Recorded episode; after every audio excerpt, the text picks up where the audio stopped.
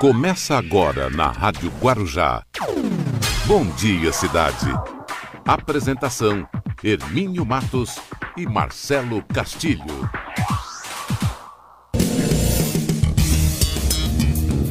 Muito bom dia, estamos começando aqui o nosso programa Bom Dia Cidade, hoje nesse dia 3 de junho de 2001. Oh, 2001. 2021. Olha, olha como é que o subconsciente ele nos trai. Mas eu vou eu vou explicar, viu, Marcelo Castilho? Bom dia, Marcelo Castilho. Bom dia, Emílio. Bom dia aos amigos da Rádio Guarujá aqui no Bom Dia São Paulo, no Bom Dia Cidade. Aí, tá vendo? Tá vendo? É, Por que que eu fiz contamina. isso? Não, por que que eu fiz isso? Foi de propósito. É. Entendeu? Já explico. Foi de propósito. Tá? E veja que você, sem querer, você falou Bom Dia São Paulo. É verdade. É, daqui a eu pouco estava eu assistindo uma parte. Daqui a pouco eu explico o porquê. Por que, que hum. eu fiz isso e aí replicou em você. Tá.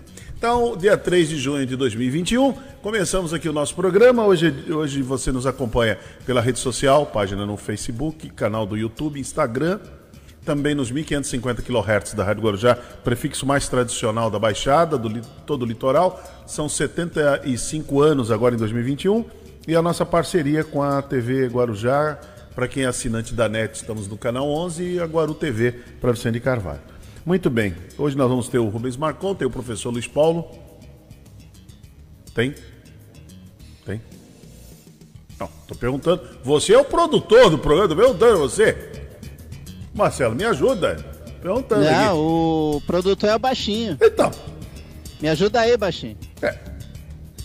Tô perguntando pra você. Você, você que veio com o tal do aquífero Guarani na terça-feira. E aí? Manda o baixinho ligar pro professor. É. Daqui a pouco resolvo isso, Paulo. Mas muito bem, Marcelo. É, rapidamente, porque você veja, por que, que eu fiz assim? Né? 2001, não, não, não é 2021. Porque, olha, é o seguinte, gente. Só quem é, está nessa profissão e, e apresenta o programa diariamente, tanto em rádio como em televisão, sabe é, quanto a gente pode ser é, enganado pelo nosso subconsciente. Sim. Às vezes você pensa numa palavra, você fala outra. Né? Você usa uma palavra, você fala outra. Pode ser que aconteça. Isso acontece frequentemente, principalmente para aqueles que falam sem um texto na frente. Eu não tenho texto nenhum aqui na frente. As grandes emissoras de televisão, elas têm o chamado é o TP, que é o teleprompter. É uma máquina que fica na frente, é uma câmera, fica, fica por cima, a lente da câmera em cima e por baixo tem ali um vídeo, aonde o texto que é produzido anteriormente ele vai aparecendo ali. E aí o apresentador vai lendo, como por exemplo, Jornal Nacional, vai lendo a notícia, está lá. Bonner está lendo a notícia lá. A Renata também, vai notícia. Qualquer telejornal, né? Qualquer telejornal. Então, eles vão lendo as notícias que estão ali. Então isso se chama TP, que é o teleprompter. Isso tem na, nas emissoras. Nós não temos aqui. Porque rádio, ele é feito mais na base mesmo do improviso e ele é feito com a espontaneidade. Por isso que tem uma máxima que se defende há muito tempo de que quem trabalha em rádio tem muita facilidade para fazer televisão. O profissional que é forjado no rádio, quando ele vai para a televisão, ele se dá muito bem. Pelo menos a maioria. A maioria se dá muito bem. Agora, o que começa pela televisão, ele tem muita dificuldade quando ele vem ao rádio, por conta dessa produção que o rádio não tem. O rádio é muito, muito assim do conhecimento é muito da eloquência, é muito da verbalização que você tem que ter, você tem que falar, você tem que dominar. Por isso que se chamam comunicadores. E, e posso arriscar, Hermínio, também memorização. E memorização. a memória. Por exemplo, o, o profissional, são, são dois profissionais diferentes. O que trabalha no rádio chamado AM, que é esse que a gente faz, e o profissional que trabalha no FM. Normalmente, um locutor de FM que só anuncia música e hora certa, quando ele vem ao AM, ele tem um pouco de dificuldade. Assim como também o comunicador de AM, quando vai para o FM, tem dificuldade também. Porque no FM é tudo mais limitado, é tudo mais reduzido. É, é anunciar música, desanunciar música, hora certa, primeiro lugar e tal, amor, alegria todo dia, essas coisas aí, essas coisas aí. E é isso. O FM é isso. Não estou inventando. Não estou desmerecendo, não estou não é depreciativo a minha observação aqui. Não é isso. É só constatando alguns fatos. E quando o comunicador de AM vai para o FM, chega lá, nós somos reprovados. Por quê? Tomamos sopinha de letrinha. Pergunta para o Renato Costa como é que é. Chegar lá, dá uma vontade de falar que não, não pelos cotovelos, como acontece aqui no AM. Então a gente fala muito. No FM não fala, porque a principal atração do FM é a música. São os prêmios. Desde quando o FM existe nesse formato que nós conhecemos hoje. Não o FM de jornalismo. Jornalismo é outra coisa.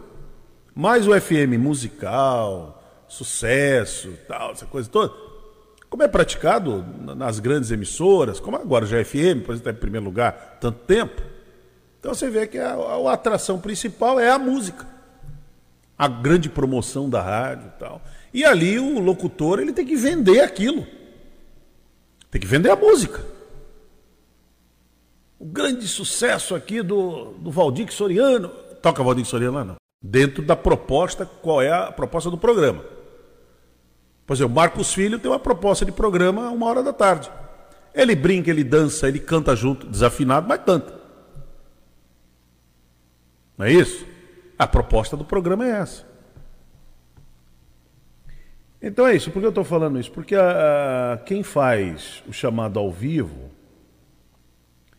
e tem que trabalhar muitas vezes com improviso, então às vezes as palavras o traem. Não quer dizer que a pessoa errou de má fé. Palavra trai. Por que eu estou falando isso? Porque o presidente da República, como não poderia ser diferente, não poderia ser diferente. Isso faz parte é, do caráter do presidente da República, faz parte dele.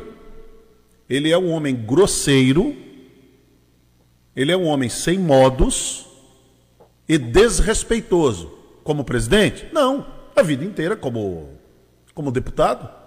Quantas vezes ele, como deputado, ele agrediu jornalistas? Principalmente mulheres. Porque ao jornalista do sexo masculino, ele pensou duas vezes antes de falar qualquer coisa. Não sei porquê. Mas a mulher, o jornalista do sexo feminino, o presidente sempre esteve muita vontade para dizer que ia meter a mão na cara, você é uma, uma besta quadrada, tem vários, você pegar aí na internet, tem várias agressões do presidente a jornalistas. É uma besta quadrada, vou dar um tapa na sua cara. Você está pensando o quê? Como deputado. Ele fez isso a vida inteira. Certo? não estou inventando aqui. Então faz parte a grosseria, essa grosseria, ignorância, faz parte do cardápio de se posicionar em determinados assuntos do presidente. E tem muita gente que gosta disso.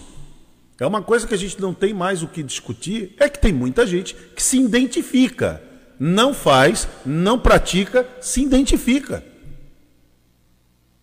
E acha gostoso quando ele faz isso. Estou dizendo isso porque o presidente foi muito grosseiro com aquela jornalista é, Daniela, Daniela Lima, da CNN, quando ele a chamou de quadrúpede. Sabe por que ele chamou a Daniela Lima, da CNN, de quadrúpede? Porque numa notícia que ela foi dar, mas ali é, é, é, é a força da, da, expressão das palavras, quando ela falou assim: vamos dar uma notícia boa, ah, infeliz, infelizmente vamos dar uma notícia boa, mas que não é tão boa assim. Mas ela não está dizendo que ela disse o infelizmente dá notícia boa, porque ela só quer dar notícia ruim. É a força da expressão. É a mesma coisa eu perguntar para você, baixinho, você vai à praia? Aí você ah, não, aí você diz Quer ver uma, uma expressão que a gente usa muito, que é uma negativa, mas é uma negativa afirmativa. Não deveríamos usar. Você vai à praia? Não, vou. Então muitas vezes. O Darth Vader chegou aí? Tô já, vendo? já chegou. O Darth já. Vader aí. Então muitas vezes a gente usa essa. Hum, tá elegante, professor, com seu cavanhaque.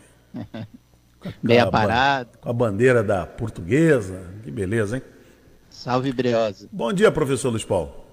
Bom dia, Hermínio. Bom dia, Marcelo. Olá a todos da Rádio Guarujá, da Guaru TV e da TV Guarujá. Então, eu só estou mencionando isso para registrar, porque o presidente foi grosseiro, mais uma vez, com uma jornalista que. Que também foi infeliz com as palavras. Foi nada. Me desculpa, eu tô. Desculpa, é, eu eu, eu, eu, abri o programa explicando. O jeito que ela falou, não, eu assisti não, a reportagem. Não foi. O jeito que ela falou parecia que ela não, não queria é for... dar uma boa notícia. É força de expressão. Eu já usei. Mas não ficou direito. Não, mas, é, mas é, sabe quem percebeu isso? Sabe quem foi que percebeu? Os gênios da raça do bolsonarismo que perceberam isso. Porque isso acontece no jornalismo com muita frequência. Sabe por que acontece? Não é pela má fé do, do profissional, é porque ele está ao vivo somente quem quem está na frente aqui desse microfone, somente quem fica na frente de uma câmera é que sabe o que que você precisa controlar quando a informação chega aqui no ponto e você precisa fazer isso direitinho.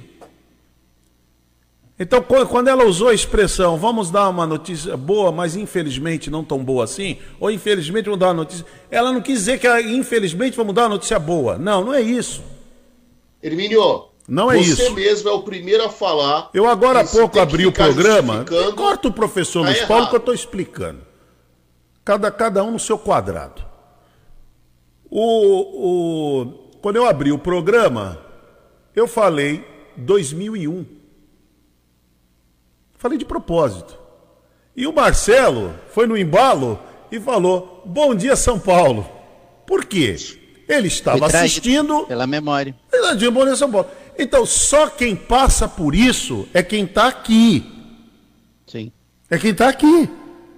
Fazendo isso aqui todo dia. Agora, pior que isso, Hermínio, são as pessoas que percebem que a pessoa não teve a intenção e deturpam faz aquela Sim. edição e lançam isso nas redes sociais.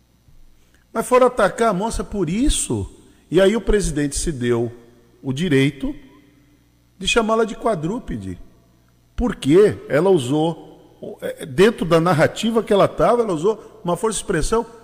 Quantos jornalistas, inclusive esses bolsonaristas jornalistas que tem aí constantemente, Augusto Nunes, Cláudio Humberto, esses horrorosos que estão aí, eles também se atropelam nas palavras. E nem por isso são chamados de quadrúpedes. Aliás, são muito elogiados. Até merecem ser elogiados, porque são bons profissionais. Não estou dizendo que eles são péssimos profissionais. Cada um tem o viés que quiser, é um direito de cada um. Agora, o que eu quero ressaltar aqui é assim: quando o presidente fez isso com a Daniela Lima, não é porque foi com a Daniela Lima é porque faz parte do roteiro de vida. Faz parte do roteiro de vida, faz parte é, da falta de freio moral que o presidente tem ao longo de sua história como deputado de agredir as pessoas, principalmente as mulheres, enquanto ele era deputado. Ele sempre fez isso. É, Eu não estou inventando aqui a roda, não estou inventando. O que eu estou dizendo, não estou inventando sobre o presidente, ele sempre foi assim, se orgulhou disso, inclusive cresceu em cima disso, e muitas pessoas se identificam com isso. Se identificam com isso. Vale lembrar que o, o, o antagonismo que ele tinha antes de ter o Jean Willis como é, é, antagonista era a Maria do Rosário. Acabou. Que inclusive o processou e ganhou o processo. Agora, homens, eu citei aqui, jornalista do sexo masculino, sempre o Bolsonaro teve um pé atrás para falar qualquer coisa. Agora, do sexo feminino, ele sempre ficou muito à vontade em agredir, em palavras, e vou dar na sua cara. Teve uma repórter do. Tem, é histórico isso, uma repórter da Rede TV que ele falou que ia dar na cara dela.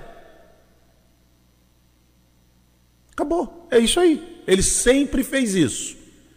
Então, com a Daniela Lima, lá da CNN, que é uma excelente jornalista, tem um currículo maravilhoso, é uma pessoa preparada, correspondente internacional.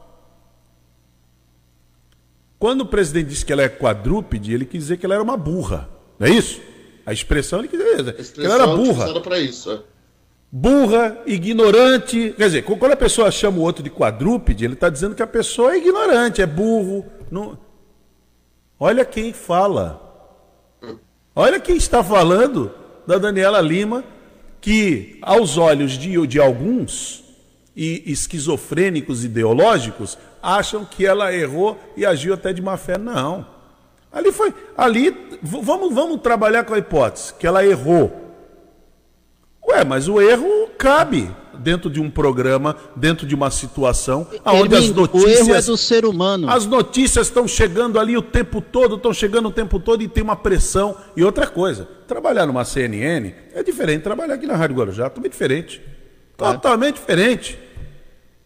Uma Globo. Você apresentar um programa na TV Guarujá, na Guaru TV, é totalmente diferente de se apresentar na TV Tribuna. É totalmente diferente. A gente tem que colocar as coisas no seu devido lugar. Você trabalhar no SBT tem um peso. Trabalhar na, na, na, na Bandeirantes tem um peso. Agora vai trabalhar na Globo, pra você ver como é que é. Vai trabalhar na CNN. É outro patamar. Então os erros acontecem. E o nosso subconsciente, ele nos trai. Às vezes a gente, a gente não quer falar uma palavra e no meio ali da, da argumentação sai a palavra. Eu me policio muito para tomar cuidado com o que eu falo para não ser incoerente. Só que é assim, gente, ó, eu tenho tempo para isso. Entendeu? Eu me preparo. Eu só faço isso aqui. Eu não tenho ninguém me perturbando aqui. Fica muito fácil. Por exemplo, é, o camarada começou ali me, me, querer me cortar, eu mando cortar, corta aí. Acabou, corta e acabou. Agora, numa, numa emissora como a CNN, que ali é uma pressão muito grande, você não imagina, não tem. E com aquele ponto no ouvido, Hermínio, não tem só uma pessoa trabalhando. Eu trabalhei numa. Eu trabalhei, eu não trabalhei, eu tinha um programa aqui na TV Guarujá. Era muito parecido com a rádio. Era eu e o operador. E o Luiz Paulo participou várias vezes. Era eu, convidado e o operador. Agora, vai, vai na TV Tribuna, pra você ver como é que é. Vai na VTV pra você ver como é que é. Vai na Band aqui do litoral pra você ver como é. É gente que não acaba mais ali. E o camarada tem que estar tá ali apresentando o programa como se fosse estivesse no parque de diversões, numa lanchonete divertidíssimo. Sabe? Com uma coisa assim, tal, uma leveza. Às vezes você não acorda bem, às vezes você tem um problema em casa, você está com problema de saúde. Tinha uma moça que trabalhava na Globo que teve aquela síndrome, não sei o quê, de Bornal, uma coisa assim. Que agora acho que ah, ela está na. repórter, sim. Ela está na Rádio Bandeirantes, é, esqueci o nome dela, Isabela Camargo. Isso. Ela Isso. ficou doente na Globo. Diz que a pressão era muito grande. Sabe quem está fazendo o tratamento? E estão falando assim de vez em quando? O próprio William Bonner. E por quê? Porque a, a carga emocional é muito grande. Isso porque ele só faz só o Jornal, só o Jornal Nacional. Nacional a carga é muito grande. Qualquer piscadela que ele der, qualquer levantada de sobrancelha, é um problema enorme nesse país. Então, quando a Daniela errou ali, quer dizer, errou do ponto de vista que quer chegar como erro. Mas o, o que ela estava dizendo ali, eu vou traduzir. Vamos dar uma notícia que deveria ser, talvez ela numa construção hoje com mais calma. Olha, eu vou dar uma notícia aqui, já fiz isso aqui várias vezes. Olha, eu vou dar uma notícia aqui que deveria ser boa. Mas não é boa. Sabe por quê? Um país com 14 milhões de empregados só conseguiu fazer 900 mil empregos. Quer dizer, é uma notícia que parece ser boa, mas não é tão boa assim. Porque o ideal era fazer muito mais. Quer ver? Eu vou dar uma notícia aqui. Parece ser boa, mas não é. Segunda-feira. Abrimos o programa, morreram 823 pessoas. Sabe por que, que ela parece ser boa? Em comparação Em a de. comparação com duas mil. a, a- a de sábado e a de sexta, que morreram quase 3 mil. Então, na segunda-feira, o número foi esse: 800. E no dia seguinte, 2.500. Então, hoje, a gente trabalha com, essas, com essa informação e o que a jornalista ela quis dizer na realidade foi isso. Ela não está contra o governo, não está contra nada. Quis dizer isso aqui, ó. A informação deveria ser boa, mas infelizmente não é. Por que não é? 14 milhões, quase 15 milhões de desempregados, só gerou 900 mil empregos. Mas você há de concordar, Hermínio, que toda vez que, você, que alguém tem que falar assim, não, mas tal pessoa não quis dizer isso. O que ela quis dizer. Não, mas foi quem foi? coisa. Agora vamos Não é identificar. bom, né? Vamos identificar. Quem foi que ficou contra? Quem foi que se incomodou? Foi o público geral que assiste a CNN? Não, foram os esquizofrênicos, patrulheiros que estão fazendo isso. Entendeu? São os patrulheiros que, Que, se fazem escondem isso. atrás das redes sociais. Põe um fake news. O que acontece comigo? Agora pararam que eu já desmascarei um monte aqui. Ficava entrando aqui perturbando, enchendo a paciência. Até jornalista fajuto aqui do Guarujá enchendo o saco aqui, já botei para correr. Fica aqui, mandando, ficava mandando aqui recadinho, se escondendo atrás de uma fake.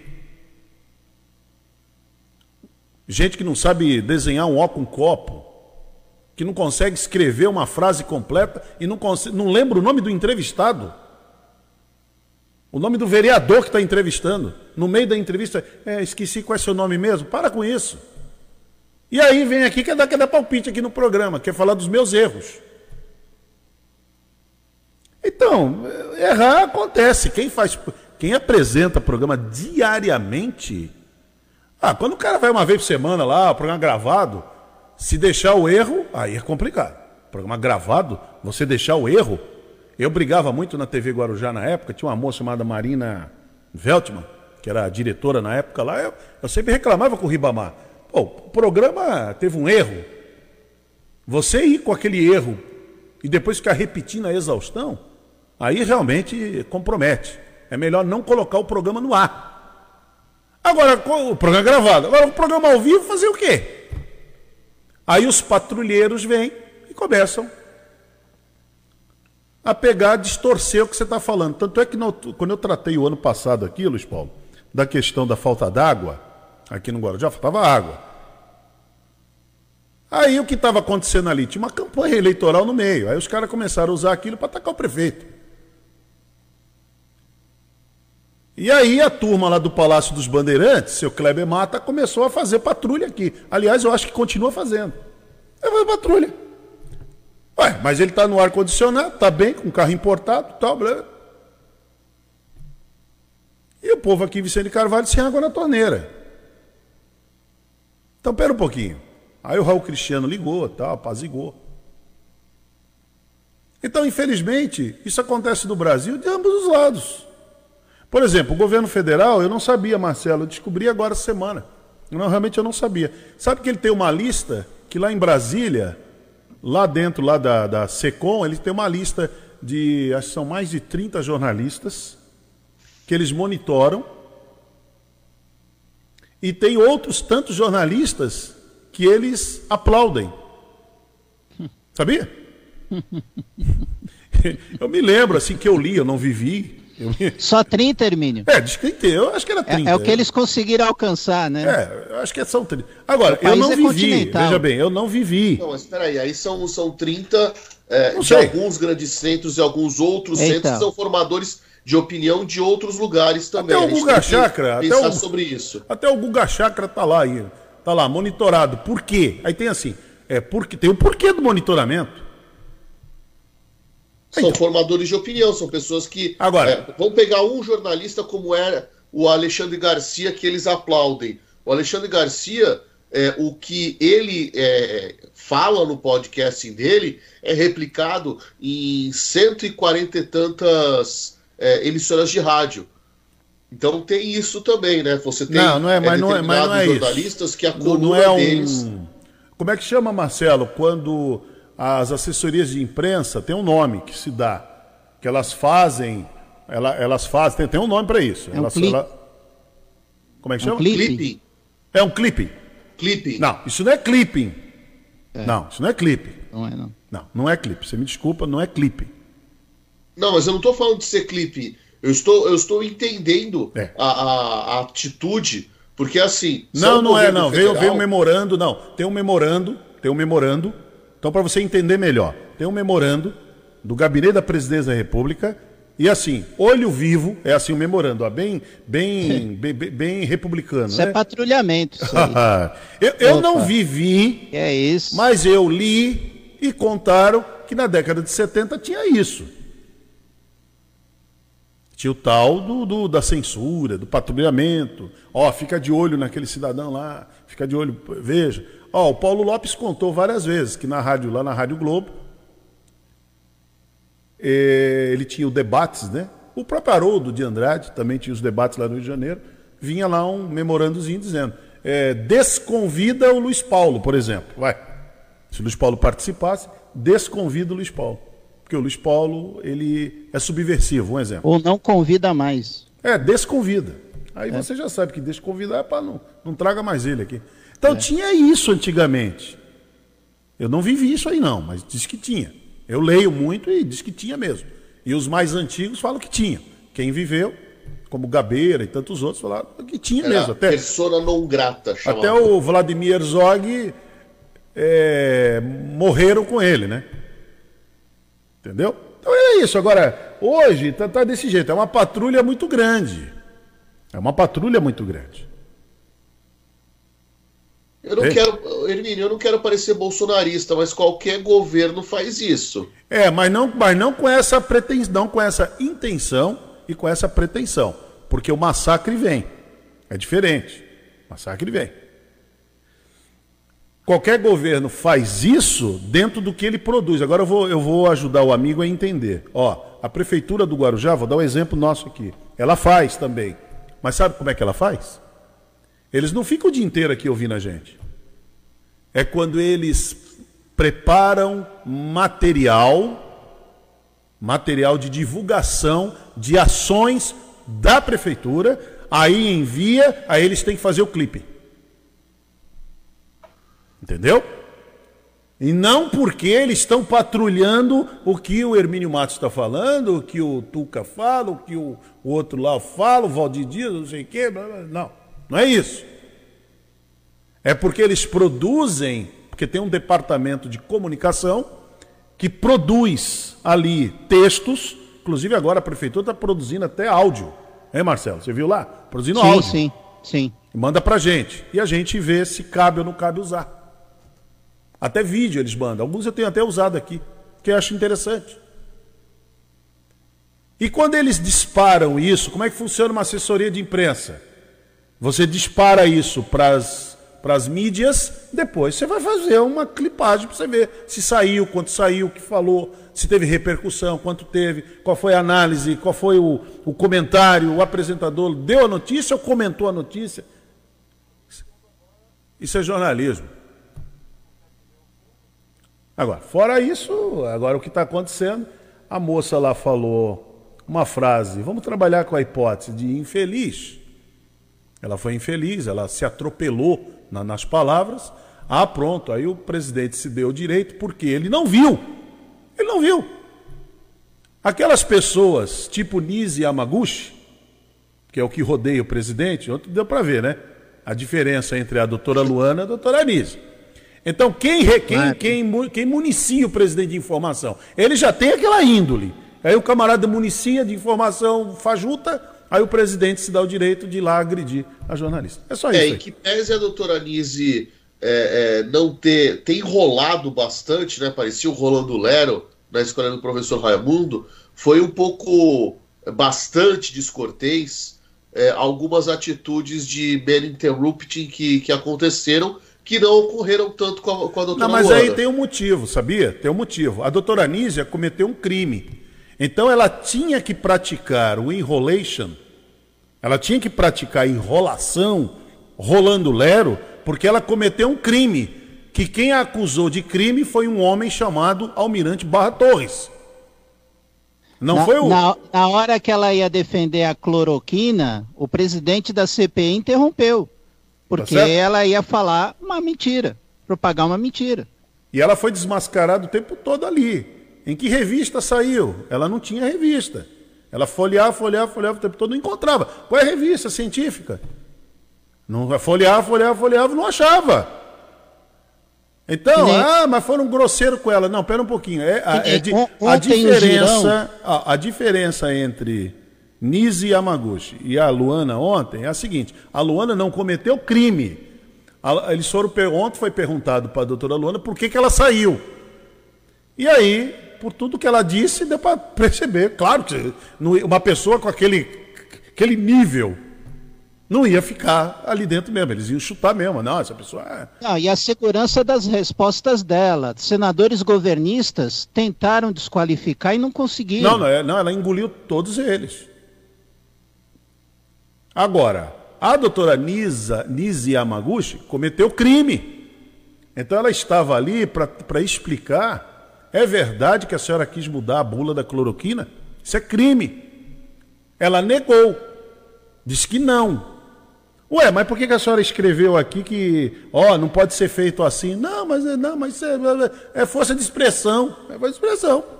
Mas o almirante Barra Torres disse aqui, disse que chamou a atenção da senhora. Disse que lhe deu uma compostura. Isso aconteceu ou não aconteceu? E ela, não lembro.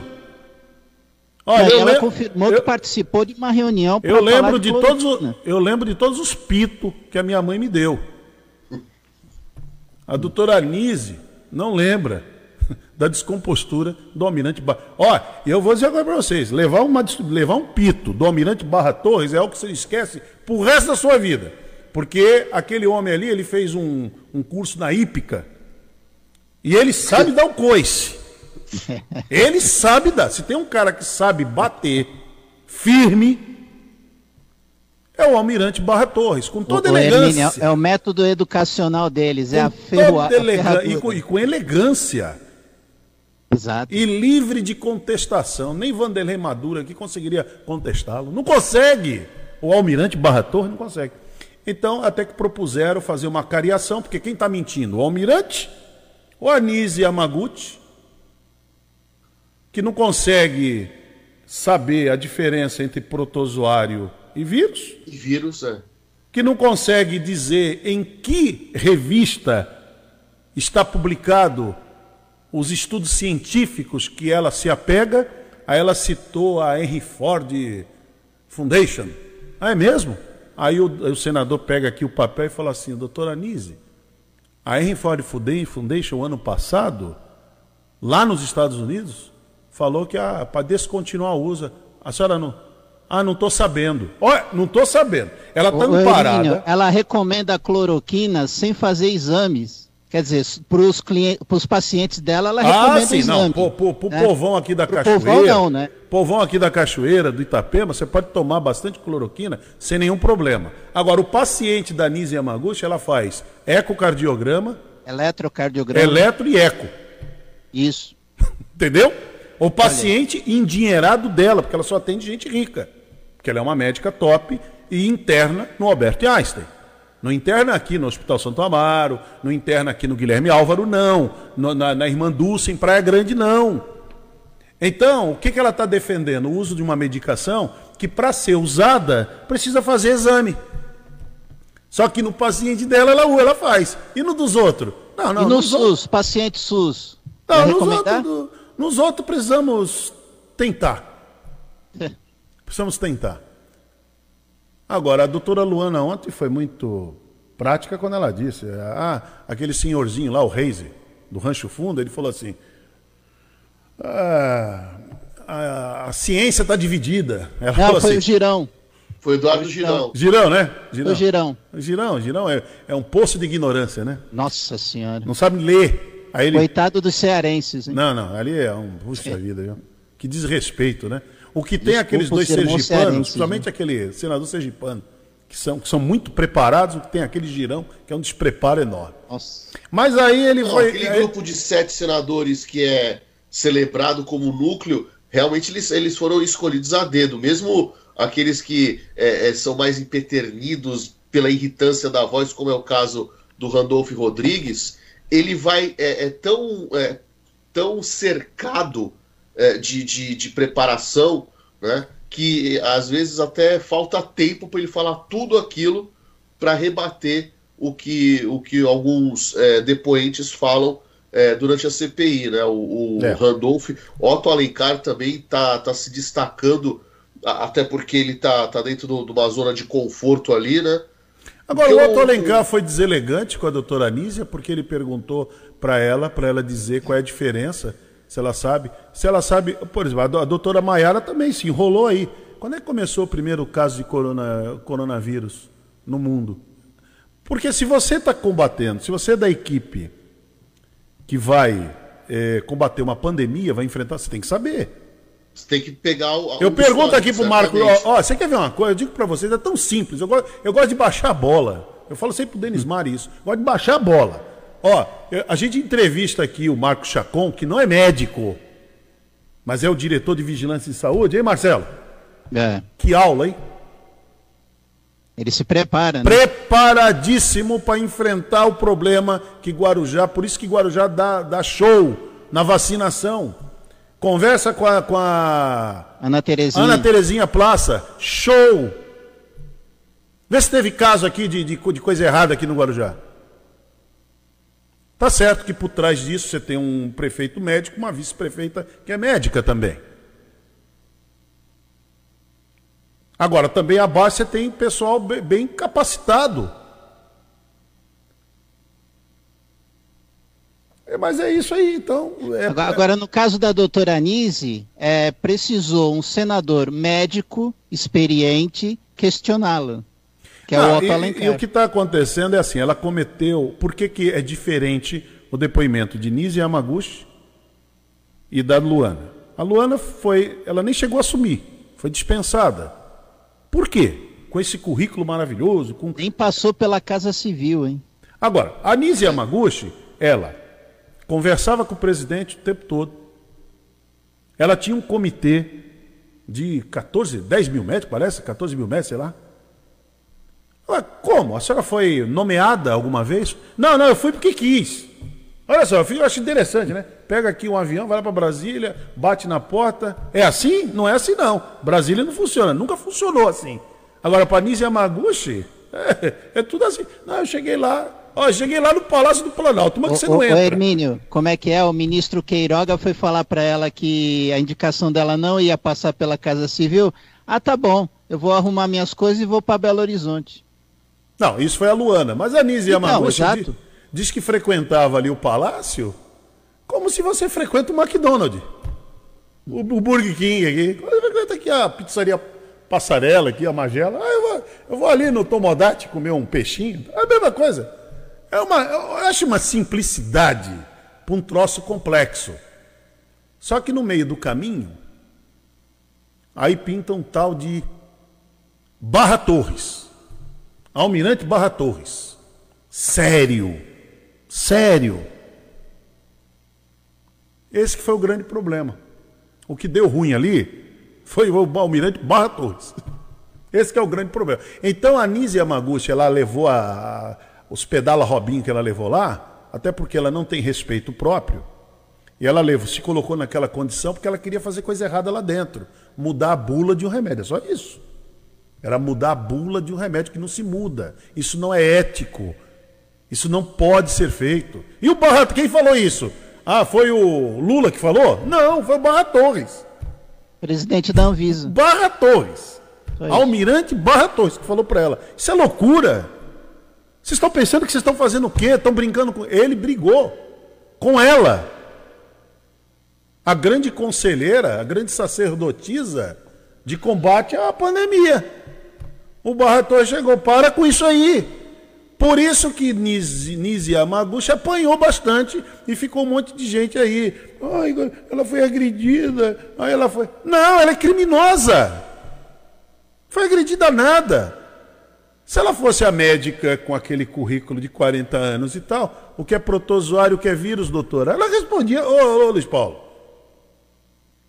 poder de bate pronto, qual é a diferença entre a, a argila e rocha, Luiz Paulo? Não, você já vai, você, você já vai responder. Agora, qual é a diferença? Não sabe? Ela não soube responder. Mostramos ontem aqui. Ficou feio para ela. Me diga aí onde está publicado esses estudos que vocês dizem que é estudo científico. Só um minutinho. Cinco minutos depois? Não tem. Então, isso foi agressão? Isso foi ofensa? Não, ela que se ofendeu. Se ela tivesse uma. Vê se o Dimas Covas se achou ofendido com o tratamento que ele recebeu do Girão e dos outros. Não. Os caras vieram para cima dele, ele falou: olha, cloroquina não é assunto meu. O meu assunto é vacina. Se o senhor me perguntar de vacina, eu estou aqui porque eu sou do Butantan. Sempre lembrou isso, acabou. Não vou entrar nesse, nessa discussão. Não, mas por que Porto Ferreira, o prefeito deu cloroquina para todo mundo e o de Serrana não deu? Ele falou: olha, eu, não posso mandar no prefeito. Isso é assunto do prefeito e da população. A, a, a, doutora Luana, passaram vários vídeos do Bolsonaro falando lá da, das mortes, dizendo que paciência, deixar de ser marica, essas coisas. Ela, ela respirou e disse que não iria responder, porque isso é uma coisa do presidente. É, ela não era, ela dá, dá muito, foi muito claro ontem, ela não é política, ela não é nada, claro. ela é médica. E não serve. Uma mulher com, uma, com um conceito daquele, com um nível daquele, não serve para Tem que ser a Nise Yamaguchi. A Nise Yamaguchi, sabendo que está tudo. Ela, a Nise Yamaguchi, ela sabe que está tudo errado.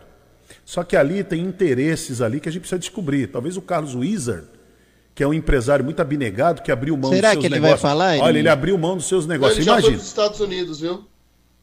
Ele fugiu, né? ele fugiu. Porque ele vai ter que explicar como é que um homem daquele abre mão dos seus negócios para se envolver, para combater a pandemia, sem conhecer nada. Então é isso.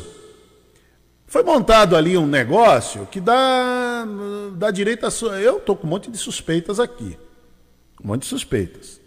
Esse tipo de gente não dá ponto sem nó. Outra coisa, essa Nise Yamaguchi, ela já quis ser secretária do Dória quando ele foi prefeito de São Paulo, da Saúde. Quis ser do Márcio França quando ele foi governador do estado de São Paulo, que o Alckmin se licencia para ser candidato a presidente. Ela estava transitando. Na época do, do, José Gomes Temporão, ela ficou ali, ele inclusive desautorizou ela lá. Ele falou: não, ela nunca participou nada com a gente. Mas ela queria estar lá, ela, se, ela sempre transitou nas esferas governamentais para tentar dar uma beliscada em alguma coisa, mas não conseguiu. E dessa vez ela achou, dá, dá a entender isso. Ó, o Mandetta vai cair, porque era óbvio, né? Até uma criança de três anos sabia que o Mandetta ia cair fora. Até o Mandetta sabia. Não, qualquer criança de três anos. É, qualquer criança de três anos sabia. Vendo o Mandetta falar o que ele falava e o que o presidente falava, vai cair. Não, vai, vai dando, não dura. Aí o que aconteceu? A Nízia entra no circuito. Opa, comigo. Teve um momento que ela parecia que ia ser a escolha natural para suceder, é, é, verdade. É, mas aí você precisa fazer é, é, a política. Pera um pouquinho. É ambiente político? É. Então peraí, você precisa fazer parte do grupo. Qual é o grupo dela? Qual é o seu grupo?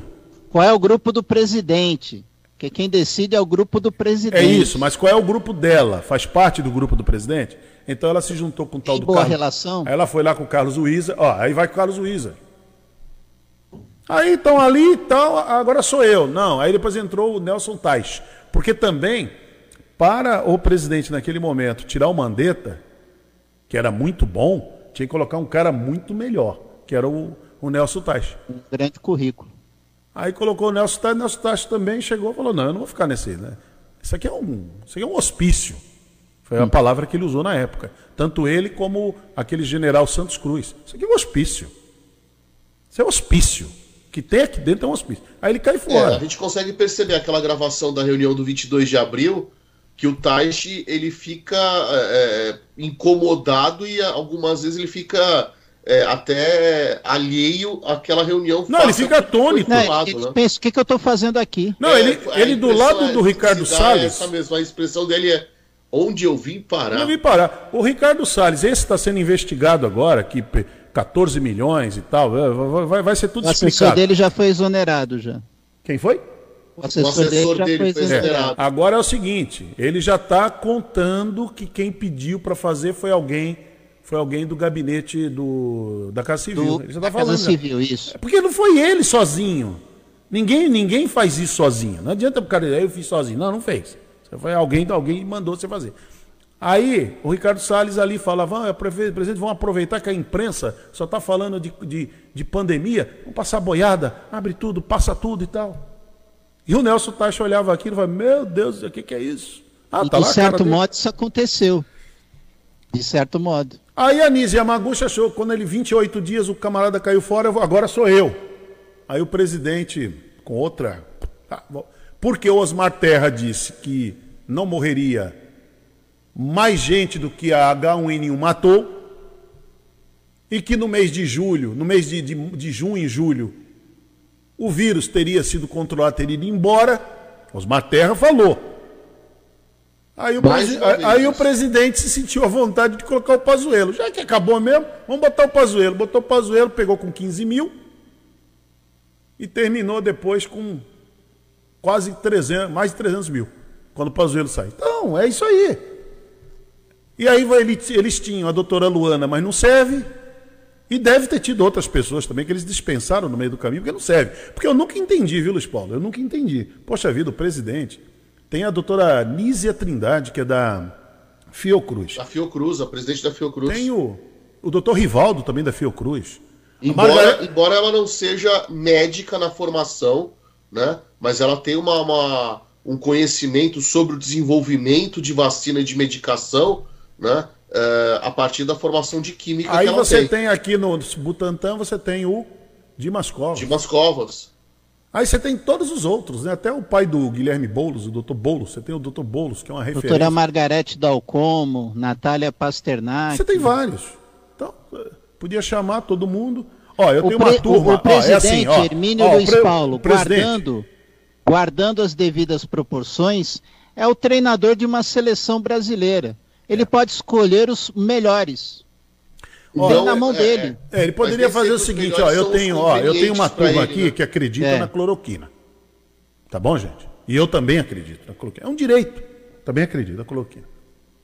Mas eu, mas eu quero saber de vocês, da comunidade médica, científica, o que, que vocês acham disso? Aí, olha só, olha o presidente municiado de informação. Eu conversando com o prefeito do Guarujá aqui, ele falou, olha, ele falou aqui no ar, ele falou assim, ó, Deixei os médicos à vontade para eles usarem os protocolos que eles acharem que devem usar. Examinem o paciente, vejam o que, que o paciente tem, como é a condição clínica do paciente e façam o melhor que vocês puderem fazer. O prefeito falou aqui. Não se criou aqui no Guarujá nenhuma discussão em cima disso. Isso é desde quando? Desde o ano passado. Desde o ano passado, desde o começo da pandemia. Então o prefeito falou aqui: não vou criar um cavalo de batalha em cima de algo que a gente não conhece. Porque é como a é, doutora. Também tem esse detalhe: a gente está falando de um vírus que é, é, ainda não era devidamente conhecido, é, genomicamente ainda estava sendo é, mapeado, com mutações, vale lembrar isso, né? E então a, o, o protocolo apropriado para o seu combate né, ainda não tinha sido estabelecido, vamos lembrar isso, e já mudou três vezes a doutora, né, em relação a, a doutora a, Luana falou isso ontem. recomendações que a OMS e que a OPAS é, deram para os países do, do mundo e da, do continente americano. A doutora Luana falou isso ontem. Lá no início, acreditava-se até em chá de boldo. Mandetta também falava a mesma coisa. Canja de, canja de galinha. Se a pessoa se sente melhor com tudo isso, vai tomando. Porque não tem um estudo. Agora, a partir do momento que você tem um estudo, Por que, que você vai ficar com, com a canja de galinha? Resumindo, foi o que ela falou ontem. Peraí, gente. Lá no começo, se usou de tudo. Aí veio o ignorante lá do Girão falar do Tamiflu. Aí ele leva outra aula também, do que é o Tamiflu. É complicado isso, né? É complicado. Quanto curioso dando palpite em coisa que não deveria dar. Só falta trazer um pajé. Fala assim, ó, o pajé vai fazer uma dança aqui, uma dança do chocalho ou, aqui. Ou vai trazer uma erva diferente. Uma né? erva. É. Olha, mas se o cara toma e se sentiu bem, é a mesma coisa. Eu tenho um problema de, problema de má digestão e tal. Tem gente que toma antiácido. Como um antiácido toma, fica bom. Eu, se eu tomar um antiácido, eu fico pior do que eu estava. Só piora meu, meu, se eu tiver um problema estomacal, um problema de má digestão. Se eu tomar um antiácido, eu vou ficar muito pior do que eu estava. Agora, já tem gente que, então, tomei aqui, meu, beleza. Você está com dor de cabeça, eu não posso dizer para já contei isso aqui várias vezes, eu não posso dizer para você, ó, toma, ó, ó, toma o que eu tomo. Não. A tua reação é uma, o teu organismo é eu um, tenho pre... eu, eu, uso remédio para pressão, eu uso remédio para é. pressão. Mas eu não posso dizer qual é que eu uso aqui. Porque quem me passou foi o um médico. De acordo com aquela minha necessidade. Agora, você vai tomar? Ó, baixinho, toma aí. Ó. Toma esse aqui, esse aqui que é legal. Não, não é assim. É, é a tal da automedicação. Então, né? de 2020 para cá, ficamos discutindo isso. E a tal da cloroquina que ficou na, na, na roda aí, é a, é a loira do Tchan? Né? Tá na passarela. Luzes na passarela que lá vem ela, a cloroquina. Então, e os médicos falando, não, vamos ter calma. Vamos ter calma. No começo usou, mas calma, agora o negócio evoluiu. Os estudos estão. Então, se é vacina. Então, mudou. E agora, mais do que nunca, é vacina. Tanto é que o presidente ontem fez um pronunciamento falando do quê? Vacina. Mas a vacina não está falando agora, é do ano passado que está falando. A primeira vez que eu ouvi falar de vacina foi o João Dória e o Dimas Covas falando da Coronavac, em junho do ano passado. E o que aconteceu de junho para cá? Essa esculhambação toda em cima da vacina. De qualquer vacina. Aliás, o presidente não gostava de nenhuma vacina. Até a da Pfizer virava jacaré. Falando em jacaré, ontem veio aqui um crocodilo. Viu, Luiz Paulo? veio um crocodilo até aqui na rádio. É, o crocodilo que é chefe. Chefe Marcos Gomes de Araújo. Tomou a vacina? Ah, já, já virou? Crocodilo. Já? Eu achei, eu falei, eu achei que tá mais para dragão de comodo do que crocodilo, eu tô achando. É, mas tá bem o chefe, viu? Tá bem mesmo. Tá bem. Diz que não sentiu nada. Falei, nada? Nada, não sentiu nada. Eu falei, é, é, o dragão de comodo costuma não sentir nada mesmo. Mas tá bom, um abraço pro chefe Marcos. Bom, vamos fazer o comercial, já estamos atrasados vamos já. Lá. Foi só essa resenha para a gente colocar as coisas no seu devido lugar. Quem faz muito isso é o Claudio Zaidan, né? Quando ele faz assim, vamos entender, a, vamos entender a notícia. Uma coisa é o viés político, uma coisa é, é a esquizofrenia ideológica, outra coisa é você analisar o fato. Ah, por que, que os senadores foram para cima da Nise Yamaguchi? Porque ela aprontou. Porque ela aprontou. Você vai ver no final desse processo. Ela cometeu crime. Ela é uma criminosa. Está se desenhando isso para ela. Mudar a bula de remédio. Isso é crime. É isso que ela cometeu. E outra coisa, ela não tinha cargo. Ela não era nomeada. Ficava dando palpite. E pode. E pode ela passar... tem algum cargo dentro do governo? E pode passar palpite? por cima do ministro da Saúde? E pode passar por cima do Minas Saúde? Então. Será que alguém aqui na prefeitura do Guarujá pode passar por cima do doutor Vitor Hugo? Eu duvido. É aquela então, história, é ô, tá ô, Luiz Paulo, ô, Luiz Paulo, é, é aquela história é do, do, do, do Fábio Weigarten. Pode o diretor de comunicação, estava à toa na vida, passou, pegou um fax, olha aqui, 70 milhões de doses de vacina, e ele tentar intermediar? Aí eu fico aqui pensando, eu trago muito. Pode o Tadeu aqui da Prefeitura do Guarujá, está à toa na vida, passar na Secretaria de Saúde, na mesa do doutor Vitor Hugo, pegar um fax e ir na sala do prefeito e dizer: prefeito, ó, o Vitor Hugo não comprou, eu quero comprar isso aqui porque o povo está morrendo lá. Vamos isso é comprar é esse remédio aí. Pode isso? Quer dizer, os caras lá em Brasília estão inventando um protocolo de postura Hermínio, pode um vereador é, deixar de exercer sua função no seu gabinete, viajar para Brasília e ficar intermediando coisas a nível federal? É, eu sei pode, que, né? Eu sei de quem você quer falar, mas ali ele até pode. Esse vereador que você está falando. Você vai falar que ele tem parentesco. Não, não, tudo, mas esse mas que você está é, falando. Ele não tem cargo. Mas Marcelo, esse que você está falando pode. Não, não, não pode. Não, não, não, esse pode. Esse pode. Sabe por que ele pode?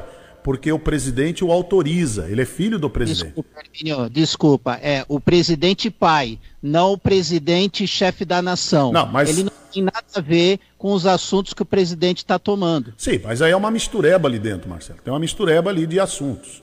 Por exemplo, o presidente escuta, escutava pelo menos uma pessoa que não fazia parte da equipe. Ele não ouvia o ministro da Saúde que era preparadíssimo, que era o Nelson Tais. Não vou nem falar do, do Mandetta, vai, deixa o Mandetta para lá. Falar do Nelson Tais. O presidente não ouviu o Nelson Tais para ouvir a Nise Yamaguchi.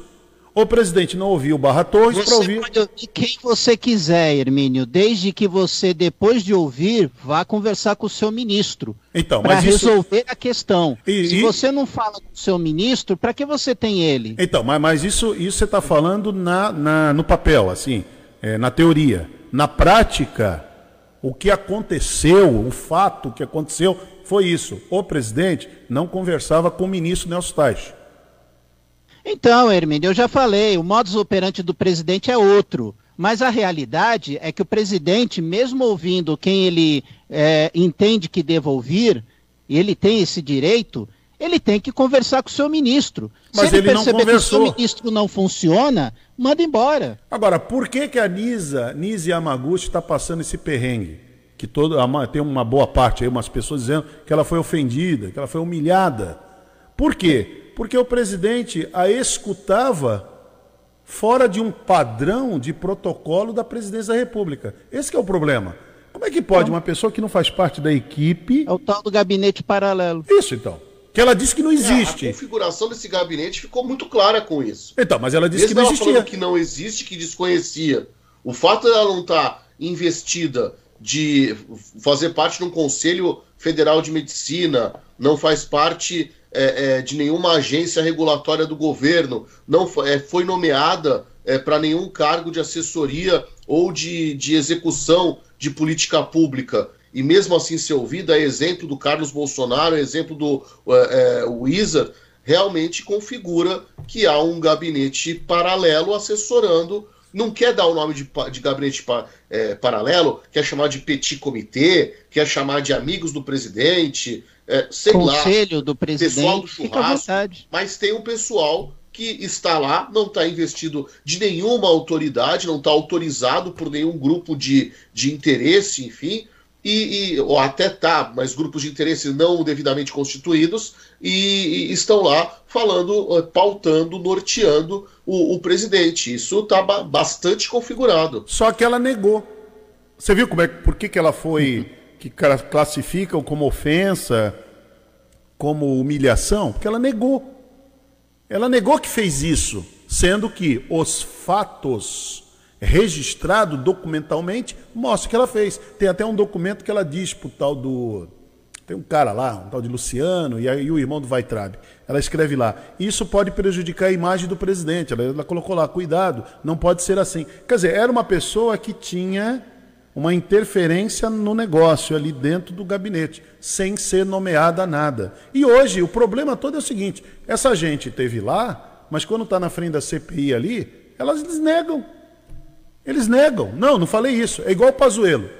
Falou para o Marcelo Queiroga, ó, toma cuidado que tem a liderança do governo que vem aqui pedir o pichulé. Aí quando chegou na CPI, quem é a liderança do governo? Não, mas eu não falei de ninguém. Pichulé é um termo. Pichulé é um, um termo, termo, que eu uso no Rio de Janeiro. Não, não, ministro, você ele falou. falou de resíduo de contrato, uma coisa, uma explicação que saiu tão não existe. Mas o que, que é isso? Não existe. Então, não quer existe. dizer, eles chegam lá na CPI, ao invés deles falarem a verdade, eles mentem. Ah, por exemplo, o Pazuello podia chegar e dizer, não, realmente, ó, tem lá o, o fulano de tal, tem o Beltrano, que ficava me perturbando, enchendo meu saco, pedindo grana, pedindo e tal, vinha lá, pedia cargo, pedia resíduo de sobra de não sei o quê, e é o tal do pichulé, vinham lá e tal. Eu avisei o Marcelo, ó, toma cuidado, Marcelo Queiroga, né? Toma cuidado Ah, aí. que ó. susto. É, toma cuidado, toma cuidado aí, tal, tal, tal, tal. Ele podia, não, não podia fazer isso? Poderia. Não. Deveria até, né? Não, não fez. Quer dizer, então eles em cima de um caminhão, numa passeata, numa motociata, como eles chamam lá, aí eles se dão o direito de falar o que quer. Vem cá, você falou isso mesmo? Não, nem era eu lá. Eu não estava lá. Não, né? Podia não estar com farda, mas O. Então, Fábio, mas, o Fábio é, dá uma entrevista para a revista aqui. Veja. Será que Eu não falei nada muitos- disso para a revista Veja. A revista Veja vem e fala, não falou. Quer ver? Tá E até põe a gravado. Ó. gravação ainda. Tá aqui. Será que foram tão duros com o Pazuello como foram com a doutora Anise? Mas o Pazuello cometeu crime? Vários. Mas ele foi chamado a atenção, ele foi. o- o do- ah, desculpa, pensei que era o Mandetta. Entendi Mandetta. Você falou Mandetta. Pazuello? Não, Pazuello. Foram duros com ele. A mesma pergunta que o Otto Alencar fez para a doutora Anise, ele fez para o Pazuello. O senhor poderia me dizer o que é a diferença entre protozoário e vírus? Pergunta ao Pazuello. Pazuello foi humilhado? Por que, que a Nise Yamaguchi, médica, foi humilhada com essa pergunta? E o Pazuello não foi humilhado? Sabe qual foi a diferença? É que o Pazuello disse assim, eu não sei. Aí o Otto Alencar disse, deveria saber. Porque o senhor era ministro, cuidando de uma pandemia. O senhor deveria pelo menos ter tido a curiosidade de ler. Foi isso que... Ele foi humilhado? Hein, Luiz Paulo? Qual é a humilhação que tem aí? Agora, você pega um médico de 40 anos de, de, de, de profissão, top do top e tal, é, o, é o Neymar da, da, da medicina, é o Pelé da medicina. Qual é a diferença entre protozoário e, e, e- e vírus? Ela não sabe, não responde, responde errado. Ah, ela foi humilhada.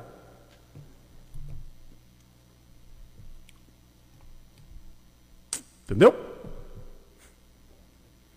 Ó, quando a gente analisa a notícia, o fato, friamente, é isso. Agora, com viés político, ideológico, aí sim. Ah, coitadinha, ela foi humilhada. Parece que eu vou misturar os assuntos, mas vamos lá.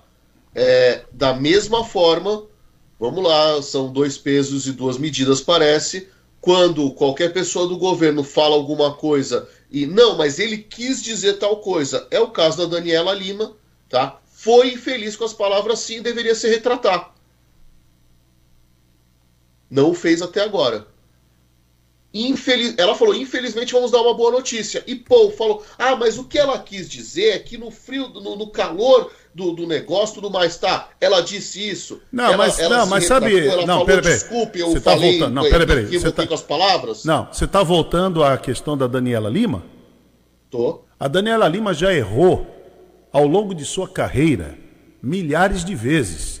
Qual foi o problema agora? Não teve nenhum presidente da República que a chamou de quadrúpede. O grande problema agora foi ele chamá-la de quadrúpede. Só foi isso. Porque se o presidente não a chama de quadrúpede, nós estaríamos comentando assunto Daniela Lima? Ninguém saberia que ela, diz, que ela errou a, a expressão, o senhor Luiz Paulo. É isso aí. O problema, o problema não é a Daniela Lima errar, não é o Marcelo Castilho errar, não sou eu errar. O problema é o prefeito do Guarujá, se eu errar, ele me chamar de quadrúpede. Aí é que está o problema. Outro dia eu errei aqui, fiz uma conta e o cara me chamou de burro, porque eu errei a conta. Não bastava ele dizer que eu errei a conta? Não, não bastou dizer que eu errei a conta. Você é um burro. Entendeu? O que que pegou? O meu erro da conta, ele me chama de burro. É isso. A Daniela Lima, ela erra o tempo todo, como qualquer jornalista que faz ao vivo, nós aqui. Hoje o Marcelo me deu Bom Dia São Paulo. E eu falei 2001. Sim. Ninguém me chamou de quadrúpede até agora, pelo menos não vi. Tá aí, Marcelo, vê aí. Se alguém me chamou de quadrúpede. Não. Vê aí. Eu não vi ninguém te chamar também de, de asno, de qualquer coisa. Sim. Agora, qual é que vai ser a E não diferença? chamaram, não. Quando chamar, aí muda o assunto.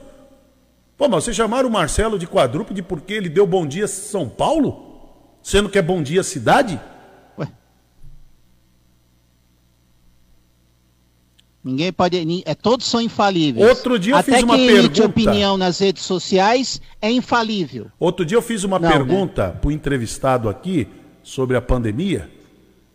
Aí ele disse assim para mim: "Não, olha, essa sua pergunta ela está errada.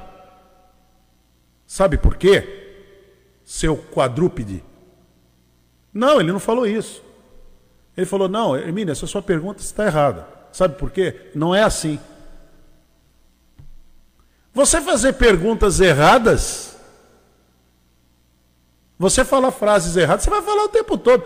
Eu tenho certeza que o senhor, o Você professor tá me Luiz. fazendo lembrar quando você critica, e com razão, os seus antigos, alguns dos seus antigos professores, que já é, é, entravam com uma situação de explicar a coisa e falar, e quem não entendeu é burro, é, viu? Acabou.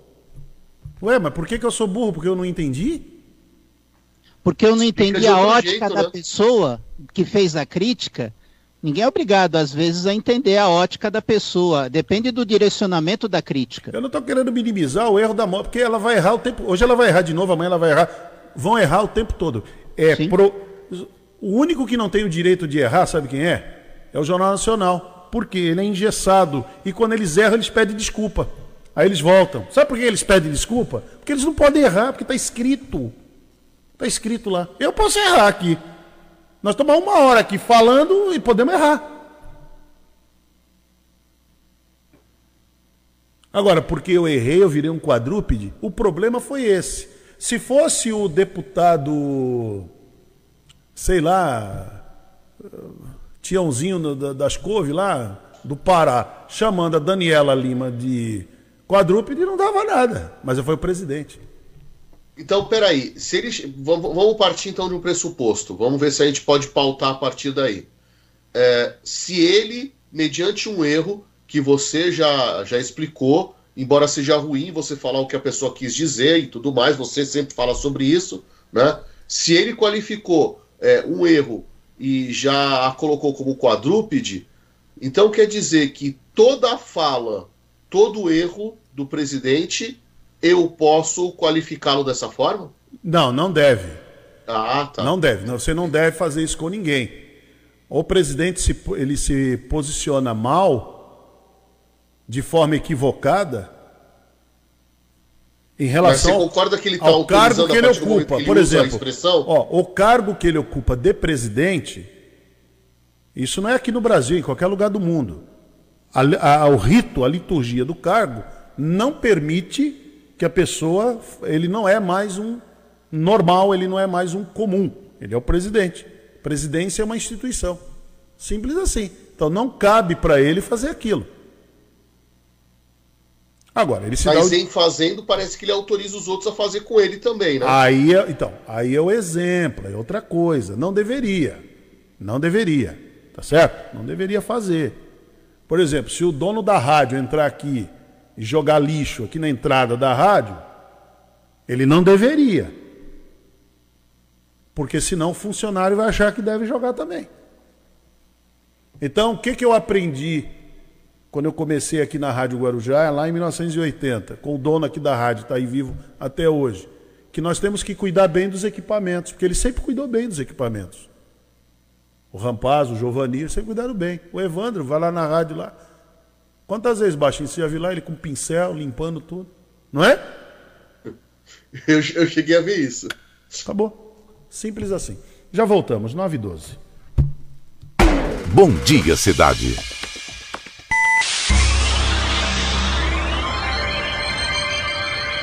Oferecimento: Móveis e Colchões Fenícia. CRM Centro de Referência Médica de Guarujá. Estamos apresentando Bom Dia Cidade. Muito bem. Vamos até às 10 horas da manhã. Tá no final já do programa, hein? 10 horas da manhã. O que é que você riu aí? Tá no final do programa. O Baixinho achou ruim, tá no final. Você quer mais tempo no programa, Baixinho? Você que sabe. É. Muito bem, então. Tem olha, o, De- o Denis Mari mandou aqui um, um vídeo.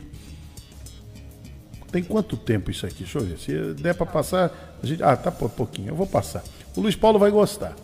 Eu vou mandar pro Aleph. vamos ver se a gente consegue botar aí no programa, é, de um professor, é o professor Marins. Eu gosto muito. Há muitos anos, ô Baixinho, lembra que eu, eu aqui lá em 2000, 2001, eu já trazia o professor Marins. Cheguei a entrevistá-lo, ele tinha um programa na TV Gazeta. Eu conheci o professor Marins lá na Rádio América. Ele estava dando entrevista para Sandra Grotti, programa que tinha à tarde. A Sandra Grotti foi uma grande, grande apresentadora, né? locutora de FM, foi para a Rádio América, fez muito sucesso. E ele estava dando a entrevista lá, eu conheci, estava lá preparando meu programa, tal, final de semana. Uma vez que eu fui lá, estava o professor Marins. E eu pedi para ele se eu poderia usar, é, porque tem que pedir autorização, né? Porque ele tinha umas, umas frases muito interessantes e uns pensamentos muito interessantes. E eu gostava muito, gosto ainda, né? O professor Marins é uma. É, é aquela coisa, o Brasil é um celeiro, viu, Luiz Paulo? De gente boa, como você. Tanto é que o Xaxá, às vezes, brinca e fala assim: ai, que inteligência! Como o professor Luiz Paulo é inteligente, que capacidade! E realmente é. O Xaxazinho tem razão, na sua simplicidade, o Brasil é um celeiro de gente capaz.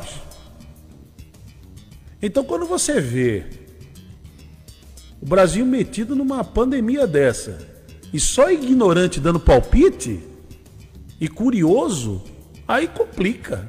Quando chega na hora de escolher, o povo escolhe os ignorantes, não escolhe Não, a aí- ciência, não escolhe os preparados. É, mas aí que tá, mas você podia realmente dar um showzinho, né? Falar, não, eu, eu não sei nada. Eu não sei nada, eu vou trazer aqui os melhores. Eu me lembro da Thelma de Souza, que Santos era a capital. Ô Marcelo, marca um- uma entrevista com a Thelma, aqui no Bom Dia Cidade, que eu gostaria que a Thelma contasse isso. É bom que a Thelma conte. Santos era a capital da AIDS. E ela ali junto com o Fábio Mesquita e o Davi Capistrano, Santos se tornou referência na OMS.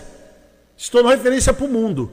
Tanto é assim que o Fábio Mesquita foi contratado pela OMS para atender países da Ásia que estavam com problemas com a AIDS e na África. Que é um grande sanitarista, um grande médico infectologista. No a gente governo. pode lembrar, a gente pode lembrar outras duas coisas que foram bastante pioneiras em Santos. é, inclusive foi uma delas adotada com um protocolo nacional, que é o sistema de policlínicas.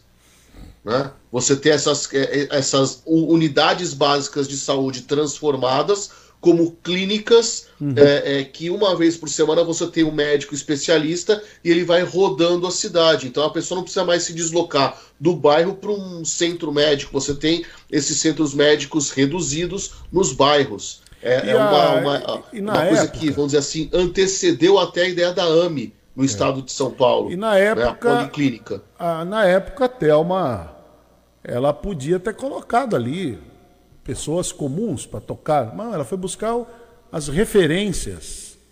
Vamos lembrar uma outra referência no, no- na cidade de Santos também, é que o trabalho começou no governo da Thelma de Souza, que é a- a- tra- o tratamento, a primeira desativação do hospital psiquiátrico Padre Chieta, né?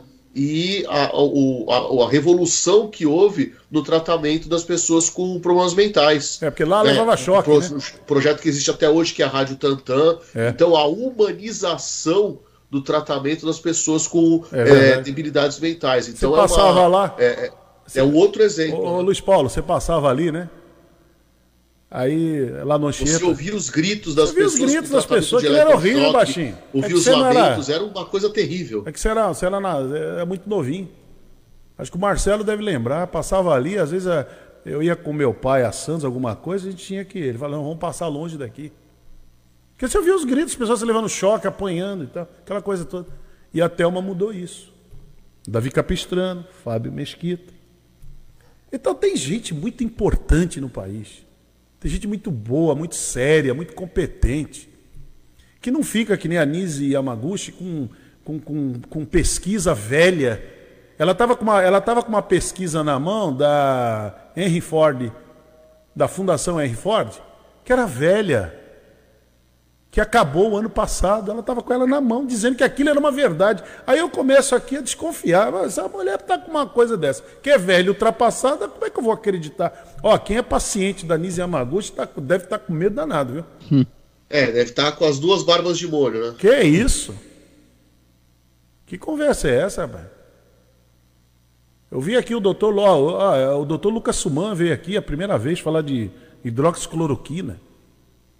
Mas ele veio com uma com cuidado,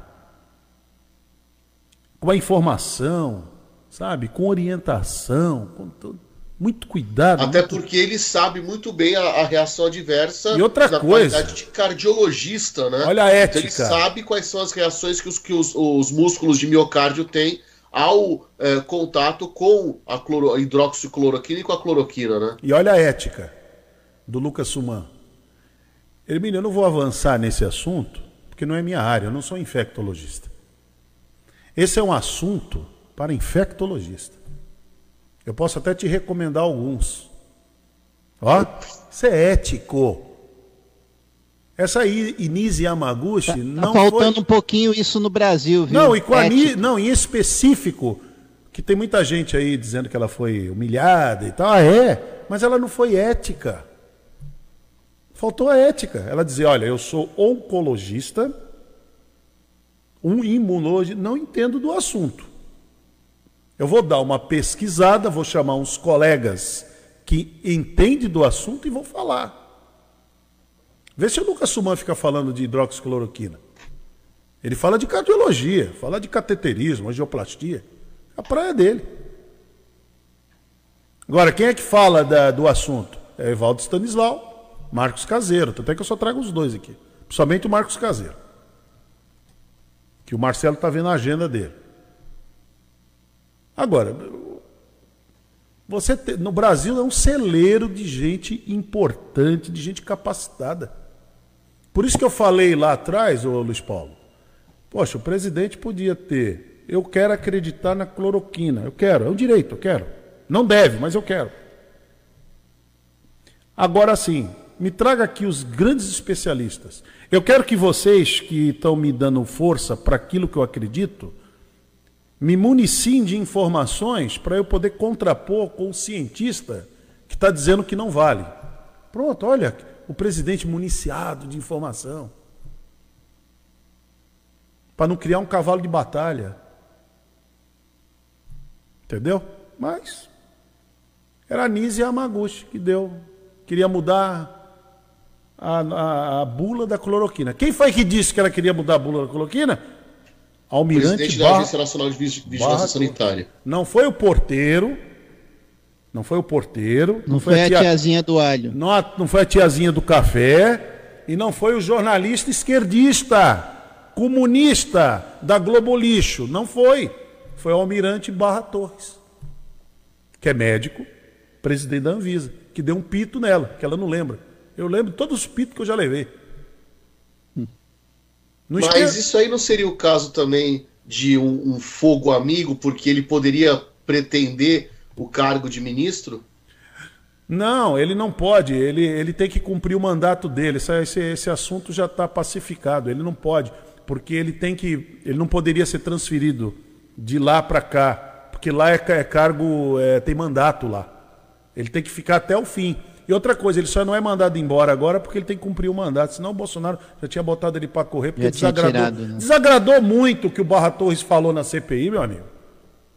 Desagradou muito. O Barra Torres é muito sério. Ah, aquele dia, Hermínio, que ele aprovou, eles aprovaram a vacina do coronavírus, ele já tinha desagradado o presidente. Desagradado? Não, não dá. Então, o Barra Torres é muito sério, é um homem muito sério.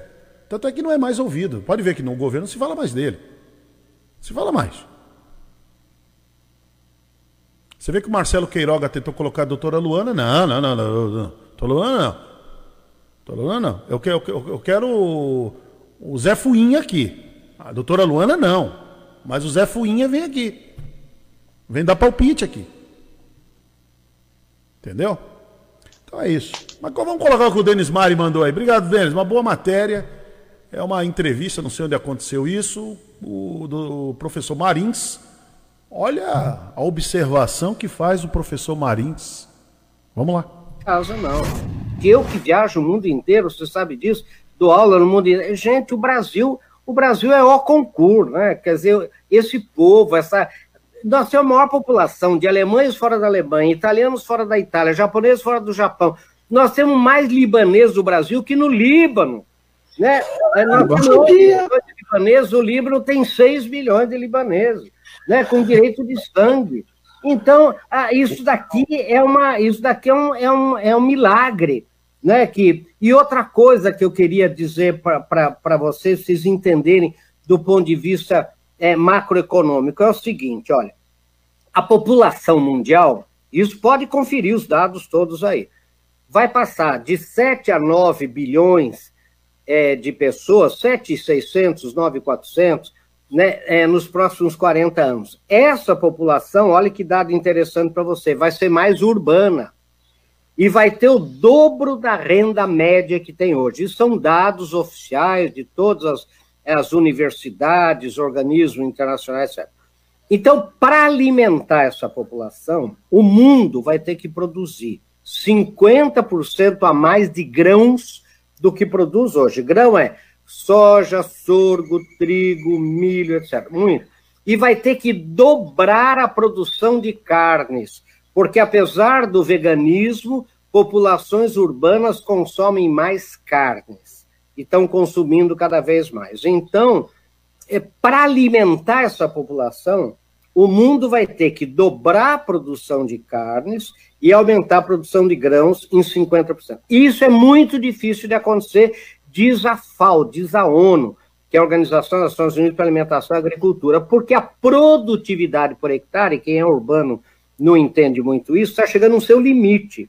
Então, agora, dos 400 milhões de hectares que o Brasil tem, o Brasil só utiliza 63. Olha que barbaridade. Né? O Brasil tem mais terra agriculturável, de acordo com a legislação brasileira. Não me vem falar aqui que vai invadir a Amazônia, que vai invadir. Não, não vai invadir nada, nem APA, nem APP, nem nada. Bom, o Brasil tem mais terra agriculturável que os Estados Unidos e a Rússia juntos. Então, terra o Brasil tem. Ficou faltando o quê? Água. O Brasil, meus queridos, tem 8 trilhões de quilômetros cúbicos de água renovável a cada ano. O Brasil com 210 milhões, 220 milhões de habitantes, tem mais água renovável que a Ásia inteira, com 4 bilhões de pessoas. E não tem nada a ver com os rios da Amazônia, o Piauí, uma das regiões mais secas do Brasil, tem 35% mais água subterrânea, não é água, do que o Corn Belt americano, o cinturão do milho dos Estados Unidos, que é o maior produtor e exportador de milho do mundo. Agora, deixa eu falar para vocês, dos 10 maiores, agora vocês vão entender tudo.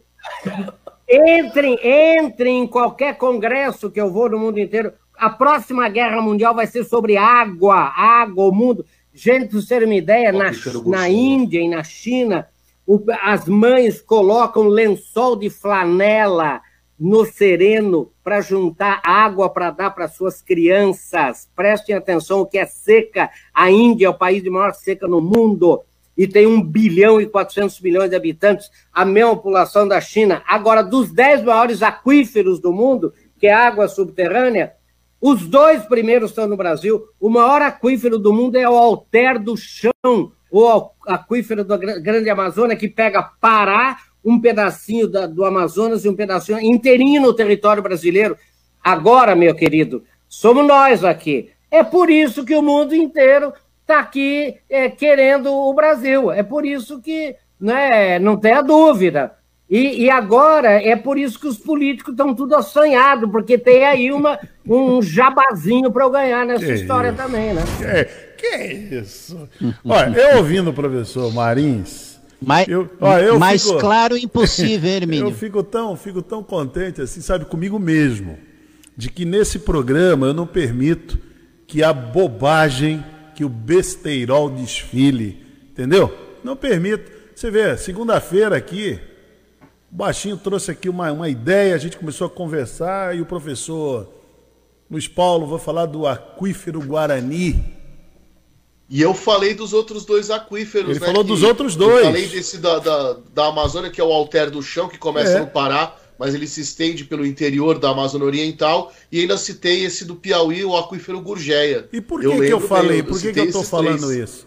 Porque me deu vontade, amanheci com a vontade de falar de. Não, porque tem um problema que está sendo anunciado. E tem que ser discutido, apesar de CPI, apesar de, de pandemia, tem um problema sendo discutido. Vai ter uma estiagem aí severa. Severíssima. Vai aumentar a conta de luz, vai aumentar a conta de água e vai faltar água na torneira. Vocês se preparem. Vocês que moram aí no Itapema, prepara.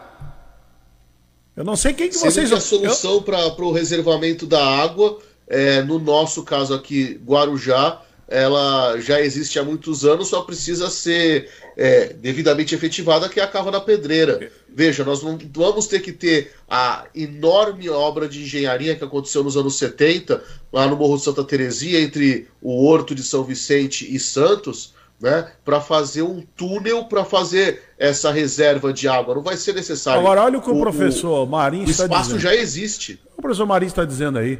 Os políticos estão assanhadíssimos. Não era só deixar de ficar assanhado, pensar um pouco, pô, vai faltar água.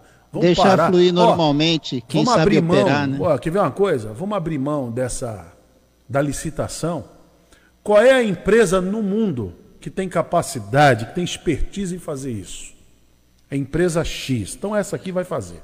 É de Israel, é do não sei onde. Ela vai fazer. E a gente não se mete nisso, hein? A classe política não se mete É, nisso. mas, mas aí é meio que ilha da fantasia, Então, Hermínio. mas Você é sabe isso. que isso aí não funciona. Sabe como é que resolveria isso? Resolveria em um mês, em seis meses estava pronto. Tá pronto, rapidinho. Agora, tem que se fazer. É, como é que chama? Li- lici- é, licitação. Tem que, tem que fazer tudo isso. Porque a desconfiança que se tem é muito grande. Entendeu? Tudo isso. Posso, posso falar que E a, tá a empresa que vai construir o reservatório da Cava da Pedreira, eles já estão falando que são empresas internacionais, com tecnologia tá- Vocês estão falando pelo meio. O começo, o começo da história é fazer o diagnóstico. Então, é, pesquisas, e aí você tem que utilizar tanto os meios acadêmicos como os meios técnicos, ou como alguns gostam de chamar burocráticos, tá? Para poder detectar qual é o problema, qual é a demanda, qual é a necessidade.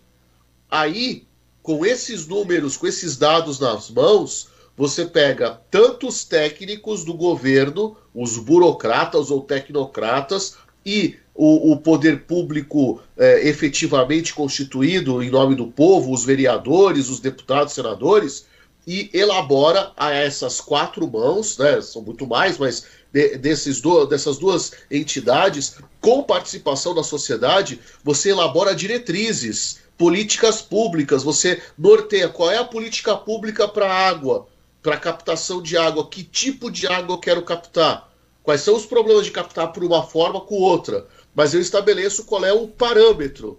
Aí, a partir daí, você faz uma lei a partir a, a política pública já é uma lei, é uma diretriz. E aí, a pautado nessa diretriz, nesse norte, nessa orientação, você faz o restante das políticas públicas e estabelece aí sim o, o- o- uma licitação, porque você já tem o modelo, você já tem a forma com que você vai fazer o negócio.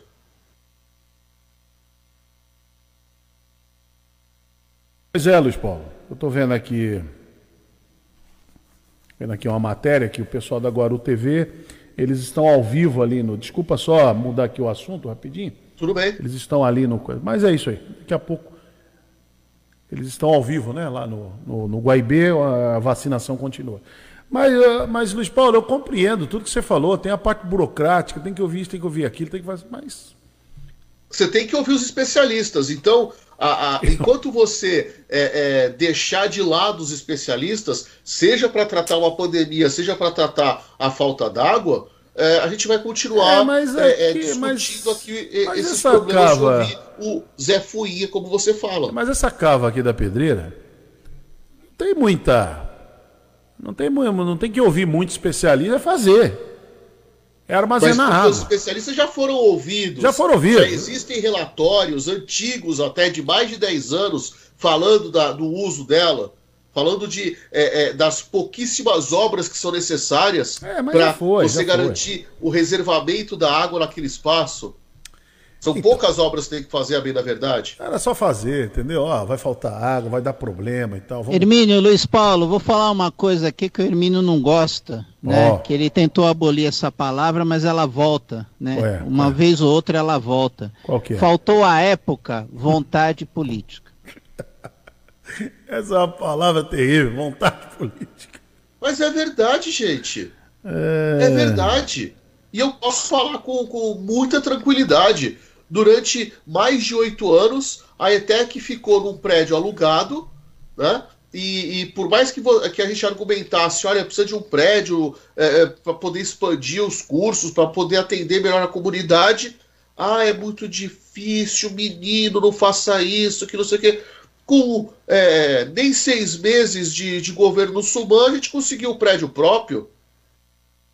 Houve uma mobilização muito clara no começo da gestão do, do prefeito Walter Suman para a ETEC é, poder é, atender melhor a comunidade, atender com mais cursos. E nós fomos para um espaço que não precisava mais pagar aluguel e que as reformas e restauros que foram feitos é, ficam para a escola. Não vão ficar para o proprietário do, do, do imóvel para tornar a ETEC habitável e com condições para ser dado aula. É isso aí. Mas muito bem, professor. Eu sei que o... a questão é essa, né? Quando a gente analisa, eu sempre volto aqui no ponto. Quando a gente analisa o fato, sem viés, sem ideologia, o fato, como é que aconteceu?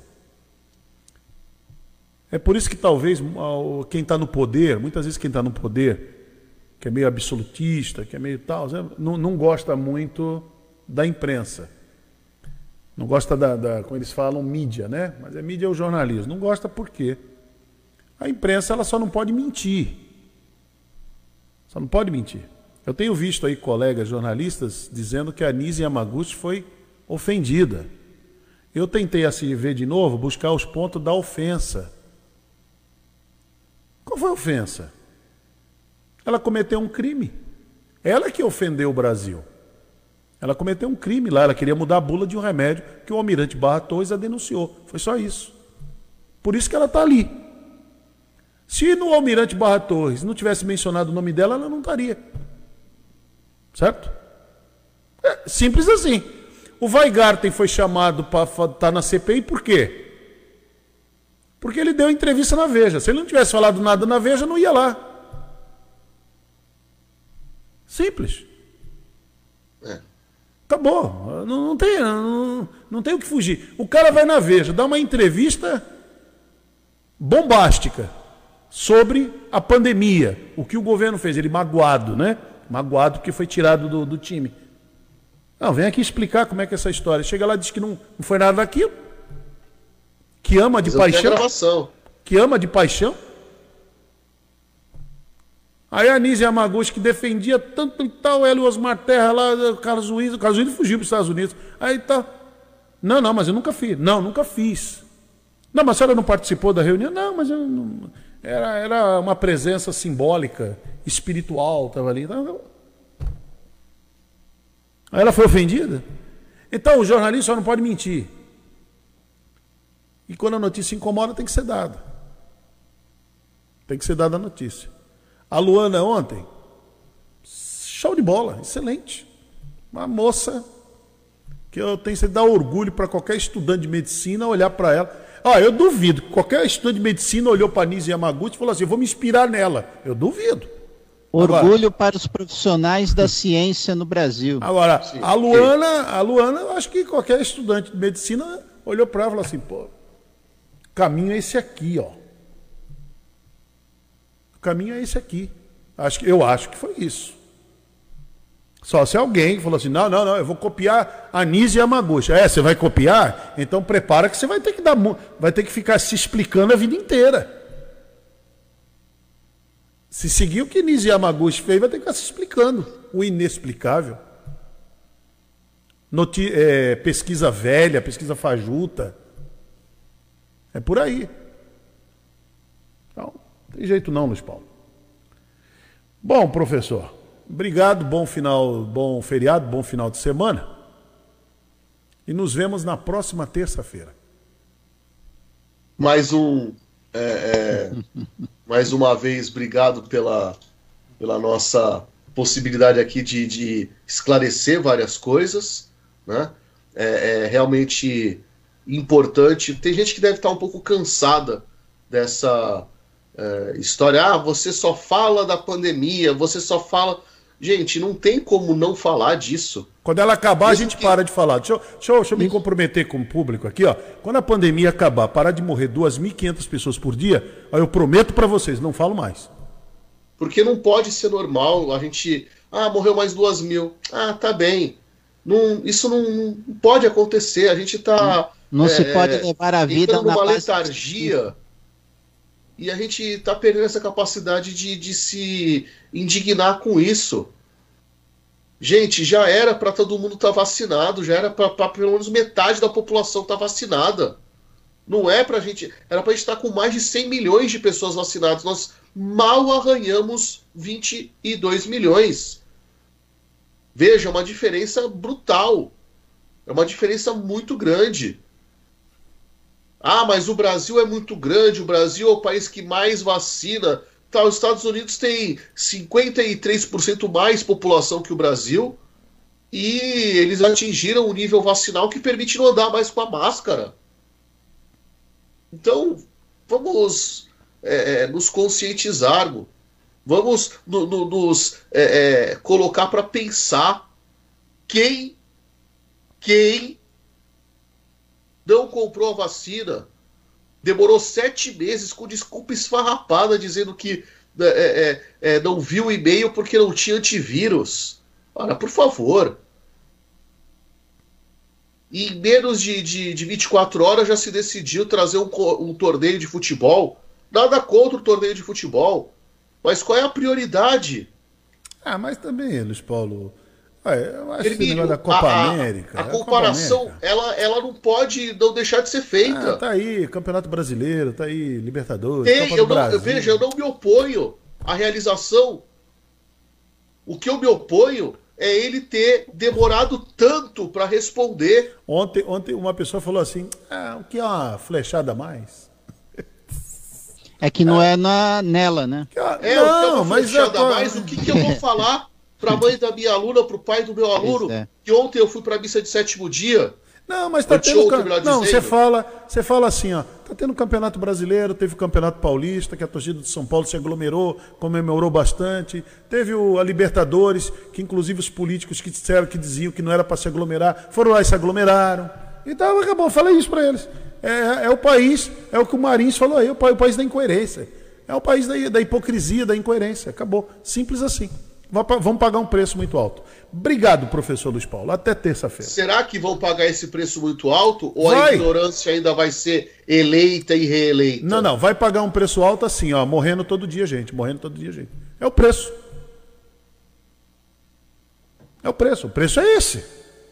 Durma-se ou feriade-se com um barulho desse? Não, é, o preço é esse, porque o Campeonato Paulista existe, os, os, os regionais existem, o da Várzea voltou, o Libertadores tem, Copa do Brasil, ontem o Corinthians perdeu ontem? 2 a 0 2 a 0 para o Atlético Goianiense. Um show de bola do time goianiense. Só para lembrar, hein? para lembrar o senhor aí. Tá? Bom? Ué, o Atlético jogou bem melhor mesmo? Então é isso. Então é essa coisa. Paciência. Professor, terça-feira estamos de volta. Muito obrigado. Terça-feira, um grande abraço, bom feriado, abraço. bom final de semana a todos. Até mais. Mandar um abraço aqui para o Cláudio Long, que está acompanhando a gente, a Delmarina Vilar, Diva Maria, a Lúcia. Eu trabalhei no Anchieta. Olha só, a Lúcia trabalhou no Anchieta, hein? Olha aí. Hermínio Matos e Marcelo Castilho. Fui estagiária por seis meses, pois era obrigatório. E posso dizer que ficou marcada em mim a lembrança. É, é isso aí. Marcelo, não esquece de convidar a Telma, querida Telma de Souza. Edjane vamos, vamos entrar em contato. É, Edjane Rodrigues, como é bom assistir vocês. Ela fala, que inteligência. Nem tanto, viu, Edjane? Nem tanto. Calma, calma. Parabéns, Marcelo Castilho, por explanar meu pensamento no assunto prioridades de imunização em seu programa Rotativa no Ar, que eu assino embaixo. Bacana, hein? Legal, tá bom. É, a gente Obrigado, pra Luz. É assim, ó, é assim. A audiência é boa, é boa. Ô, ô Hermínio, só é bom, é bom. explicar. Ó, viu, eu viu, sei. Hermínio? Ó, só Marcelo, ó, eu sei o seguinte. Se a gente tivesse aqui fazendo confusão, eu sei que se a gente tivesse aqui quebrando pau, eu sei que se a gente tivesse aqui distorcendo a notícia, até trabalhando com fake news e com ideologia esquizofrênica, daria grande audiência. Sim. Daria mais, mais, grande audiência, daria lá e tal. Entendeu? Arrumava uma treta aqui no programa, tal. Puxa vida, que audiência! Ah, mas eu não, eu não quero isso não. Quanto a Rádio Guarujá permitir, o dia que ela não permitir, paciência, a vida que serve. Agora ela permitir, vamos trabalhar dentro do. Como gosta o presidente de falar, dentro das quatro linhas. Trabalharia dentro do fato, né? O fato é esse. É isso que aconteceu. Não adianta você mudar, tem coisa que você não muda. Não muda de. Não tem como, não é que nem é móvel da sua casa que você tira de um lugar e põe no outro. O fato é aquele, aconteceu. Não aconteceu? Acabou. Viu, Hermínio, só para explicar esse caso da Lúcia, que ela me parabenizou, é, nós estamos vendo nos noticiários que várias categorias profissionais estão pedindo para serem incluídas em listas prioritárias de vacinação contra a Covid. E ontem eu, eu expliquei é, que tem categorias importantes, né, prioritárias, emergencial, que devem entrar sim nessa lista prioritária. Mas se toda categoria profissional se colocar nessas listas prioritárias, acaba com a vacinação por faixa etária. É. Foi isso que eu, eu falei é ontem. Falou, falou muito bem. Desci a crítica e a Lúcia parece que concorda com isso. Compreendeu bem. É isso aí. Não tem vacina suficiente, tem que fazer um escalonamento. Simples é. assim. Entendeu? Ah, deveria vacinar a população inteira? Sim, deveria. Se tivesse vacina. Não tem. Então é por partes. Vamos devagar. Entendeu? Muito bem, gente. 9h48. Bom dia, cidade.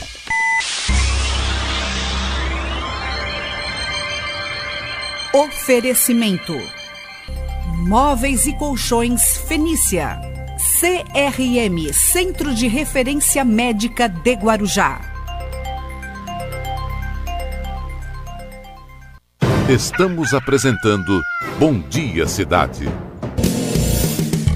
Muito bem, vamos até às 10, estamos no final, aqui na reta final do programa. E, Marcelo, você na Câmara agora de Guarujá, você conversou com o vereador Anderson Figueiras. Então vamos acompanhar a entrevista.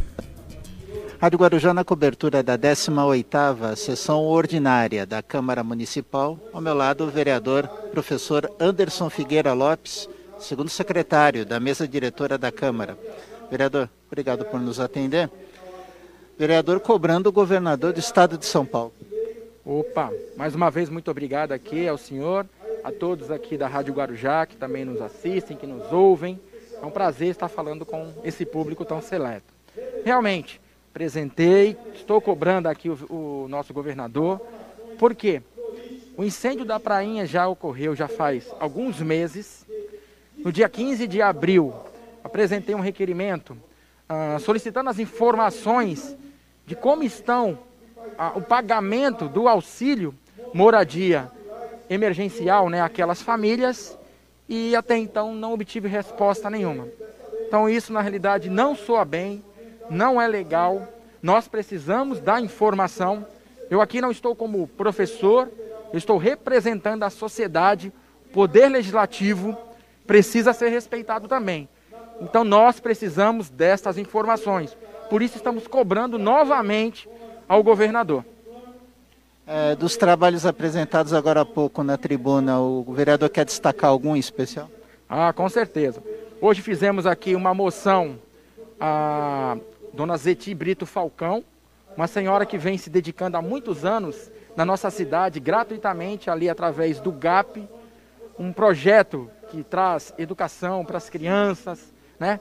Então, é justa a moção dessa pessoa. Há mais de 20 anos ela vem se dedicando gratuitamente.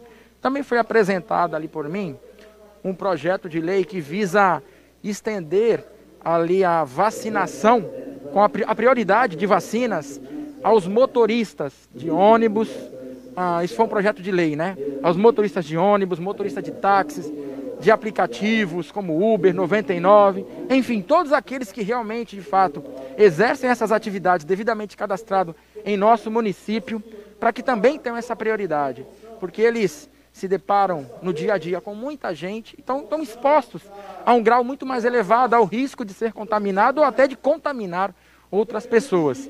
Esse foi um, um projeto de lei apresentado.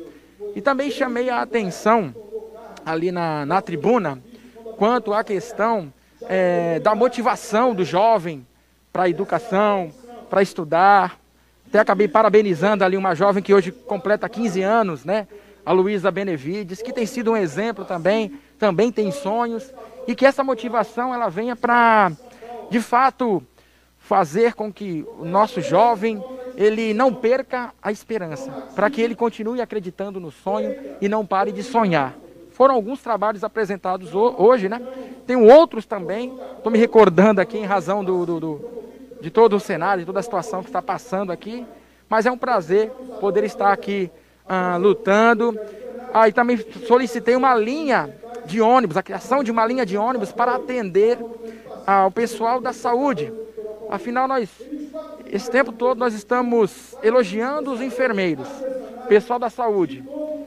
E eu percebo que muitas vezes, para eles chegarem até alguns hospitais, algumas USAFAs, onde eles precisam estar para exercer a sua função, o ônibus não chega até lá ou não tem uma linha de ônibus que os levem até lá. Então, fiz sim a solicitação para criar uma linha que atenda a esses profissionais, também os alunos todos aqueles que precisarem utilizar ali na que os levem até as USAFAs da Conceiçãozinha, né? Enfim, para que eles possam trabalhar e chegar lá com dignidade. Então foram alguns trabalhos apresentados. Com certeza, e outros trabalhos que não foram citados, em outra oportunidade nós vamos abordar com o vereador, com certeza. Vereador, mais uma vez, muito obrigado por atender a reportagem da Rádio Guarujá. Eu que agradeço mais uma vez aqui a Rádio Guarujá, sempre firme, sempre levando aqui a boa informação com qualidade. Parabéns a todos que nos acompanham também. Que Deus nos abençoe. Professor Anderson Figueira Lopes, vereador, segundo secretário da mesa diretora da Câmara Municipal, falando aqui no microfone da Rádio Guarujá. Muito bem, então tá aí o Anderson Figueiras e para fechar o programa, também o Marcelo Castilho conversou com o vereador Rafael Vitiano. Rádio Guarujá na cobertura da 18ª sessão ordinária da Câmara Municipal, ao meu lado o vereador Rafael Vitiello primeiro secretário da mesa diretora da Câmara. Vereador, obrigado por nos atender. O vereador chamou a atenção em período de pandemia da Covid-19, cobrando dos bancos é, o dever de pelo menos deixar recipientes com álcool e gel ou produtos derivados para higienizar os clientes. Exatamente, Castilho, obrigado mais uma vez pela oportunidade a todos que acompanham a, a Rádio Guarujá, seja na internet ou que ouvem pela rádio também. Então, nós fizemos um projeto que vai para as comissões até para a gente poder discutir melhor, né? poder trabalhar um pouco mais esse projeto. Porque se vocês perceberem, vocês munícipes que devem estar enfrentando filas de banco aqui na cidade ou em todo o país, né? aquelas filas enormes. E o banco ele tem todos os direitos, mas também temos que cobrar alguns deveres do banco. Né? Nós estamos em um ano de pandemia, né? segundo ano de pandemia, e a gente está pedindo para, principalmente nos caixas eletrônicos 24 horas, que fique um recipiente para que as pessoas possam é, é, é, higienizar as mãos, tanto quem vai utilizar quanto os próprios funcionários. Então é nesse sentido. E a prefeitura pode aplicar uma multa para aquele banco que não cumprir essa regra. Então a gente vai estudar melhor esse projeto para estar tá podendo colocar aqui em plenário novamente e poder aprová-lo. Reparo do calçadão da Praia da Enseada, ali próximo da ONG da Educasurf. Exatamente. Nós estamos passando por um período já um pouco mais frio, né, algumas ressacas. É, é, e ali em frente a esse local, Castilho, nós temos o Corpo de Bombeiros. E colado ao Corpo de Bombeiros é o projeto do Casurf, onde crianças praticam a atividade do surf, né? Então são muitas essas crianças e esse calçadão ele teve uma depressão criou um buraco enorme e a gente está pedindo para que o poder público possa dar uma devida atenção para que a gente evite acidentes naquele local e tenha um reparo imediato daquela questão da depressão. Vereador quer destacar mais algum trabalho? Parece que o vereador pediu algumas rotatórias pela cidade. Exatamente. Então nós temos um problema é, no município, ou talvez na legislação, na verdade, né, Castilho, que são as lombadas. A lombada, ela muitas vezes, ela, ao invés de ajudar, ela causa acidente. Então há uma discussão muito grande. Então, já que nós não podemos ter em alguns locais essas lombadas, nós estamos pedindo pequenas rotatórias para que haja redução de velocidade desses carros. É, uma eu pedi em Vicente de Carvalho e uma no Santo Antônio, porque eu presenciei quase ali um acidente no, num local ali no Santo Antônio. Então a gente pede para que o poder público faça esse tipo de estudo para a gente evitar acidentes nessas localidades, não só nessas, mas em outras. Vereador, obrigado por atender a nossa reportagem. Obrigado, Castilho. É sempre um prazer estar falando com vocês da Rádio Guarujá. Vereador Rafael Vitiello, primeiro secretário da mesa diretora da casa, falando aqui no microfone da Rádio Guarujá. Muito bom, Marcelo. É isso aí. Marcelo, você volta logo mais ao meio-dia, né? No rotativo. Meio-dia no rotativo no ar. Você agora continua com a programação da Guaru TV, da TV Guarujá. Na Rádio Guarujá, o Renato Costa vem chegando com o show da manhã. Amanhã, a partir das 8, mais um Bom Dia Cidade. Até amanhã. Jornalismo responsável com credibilidade, levando até você a informação.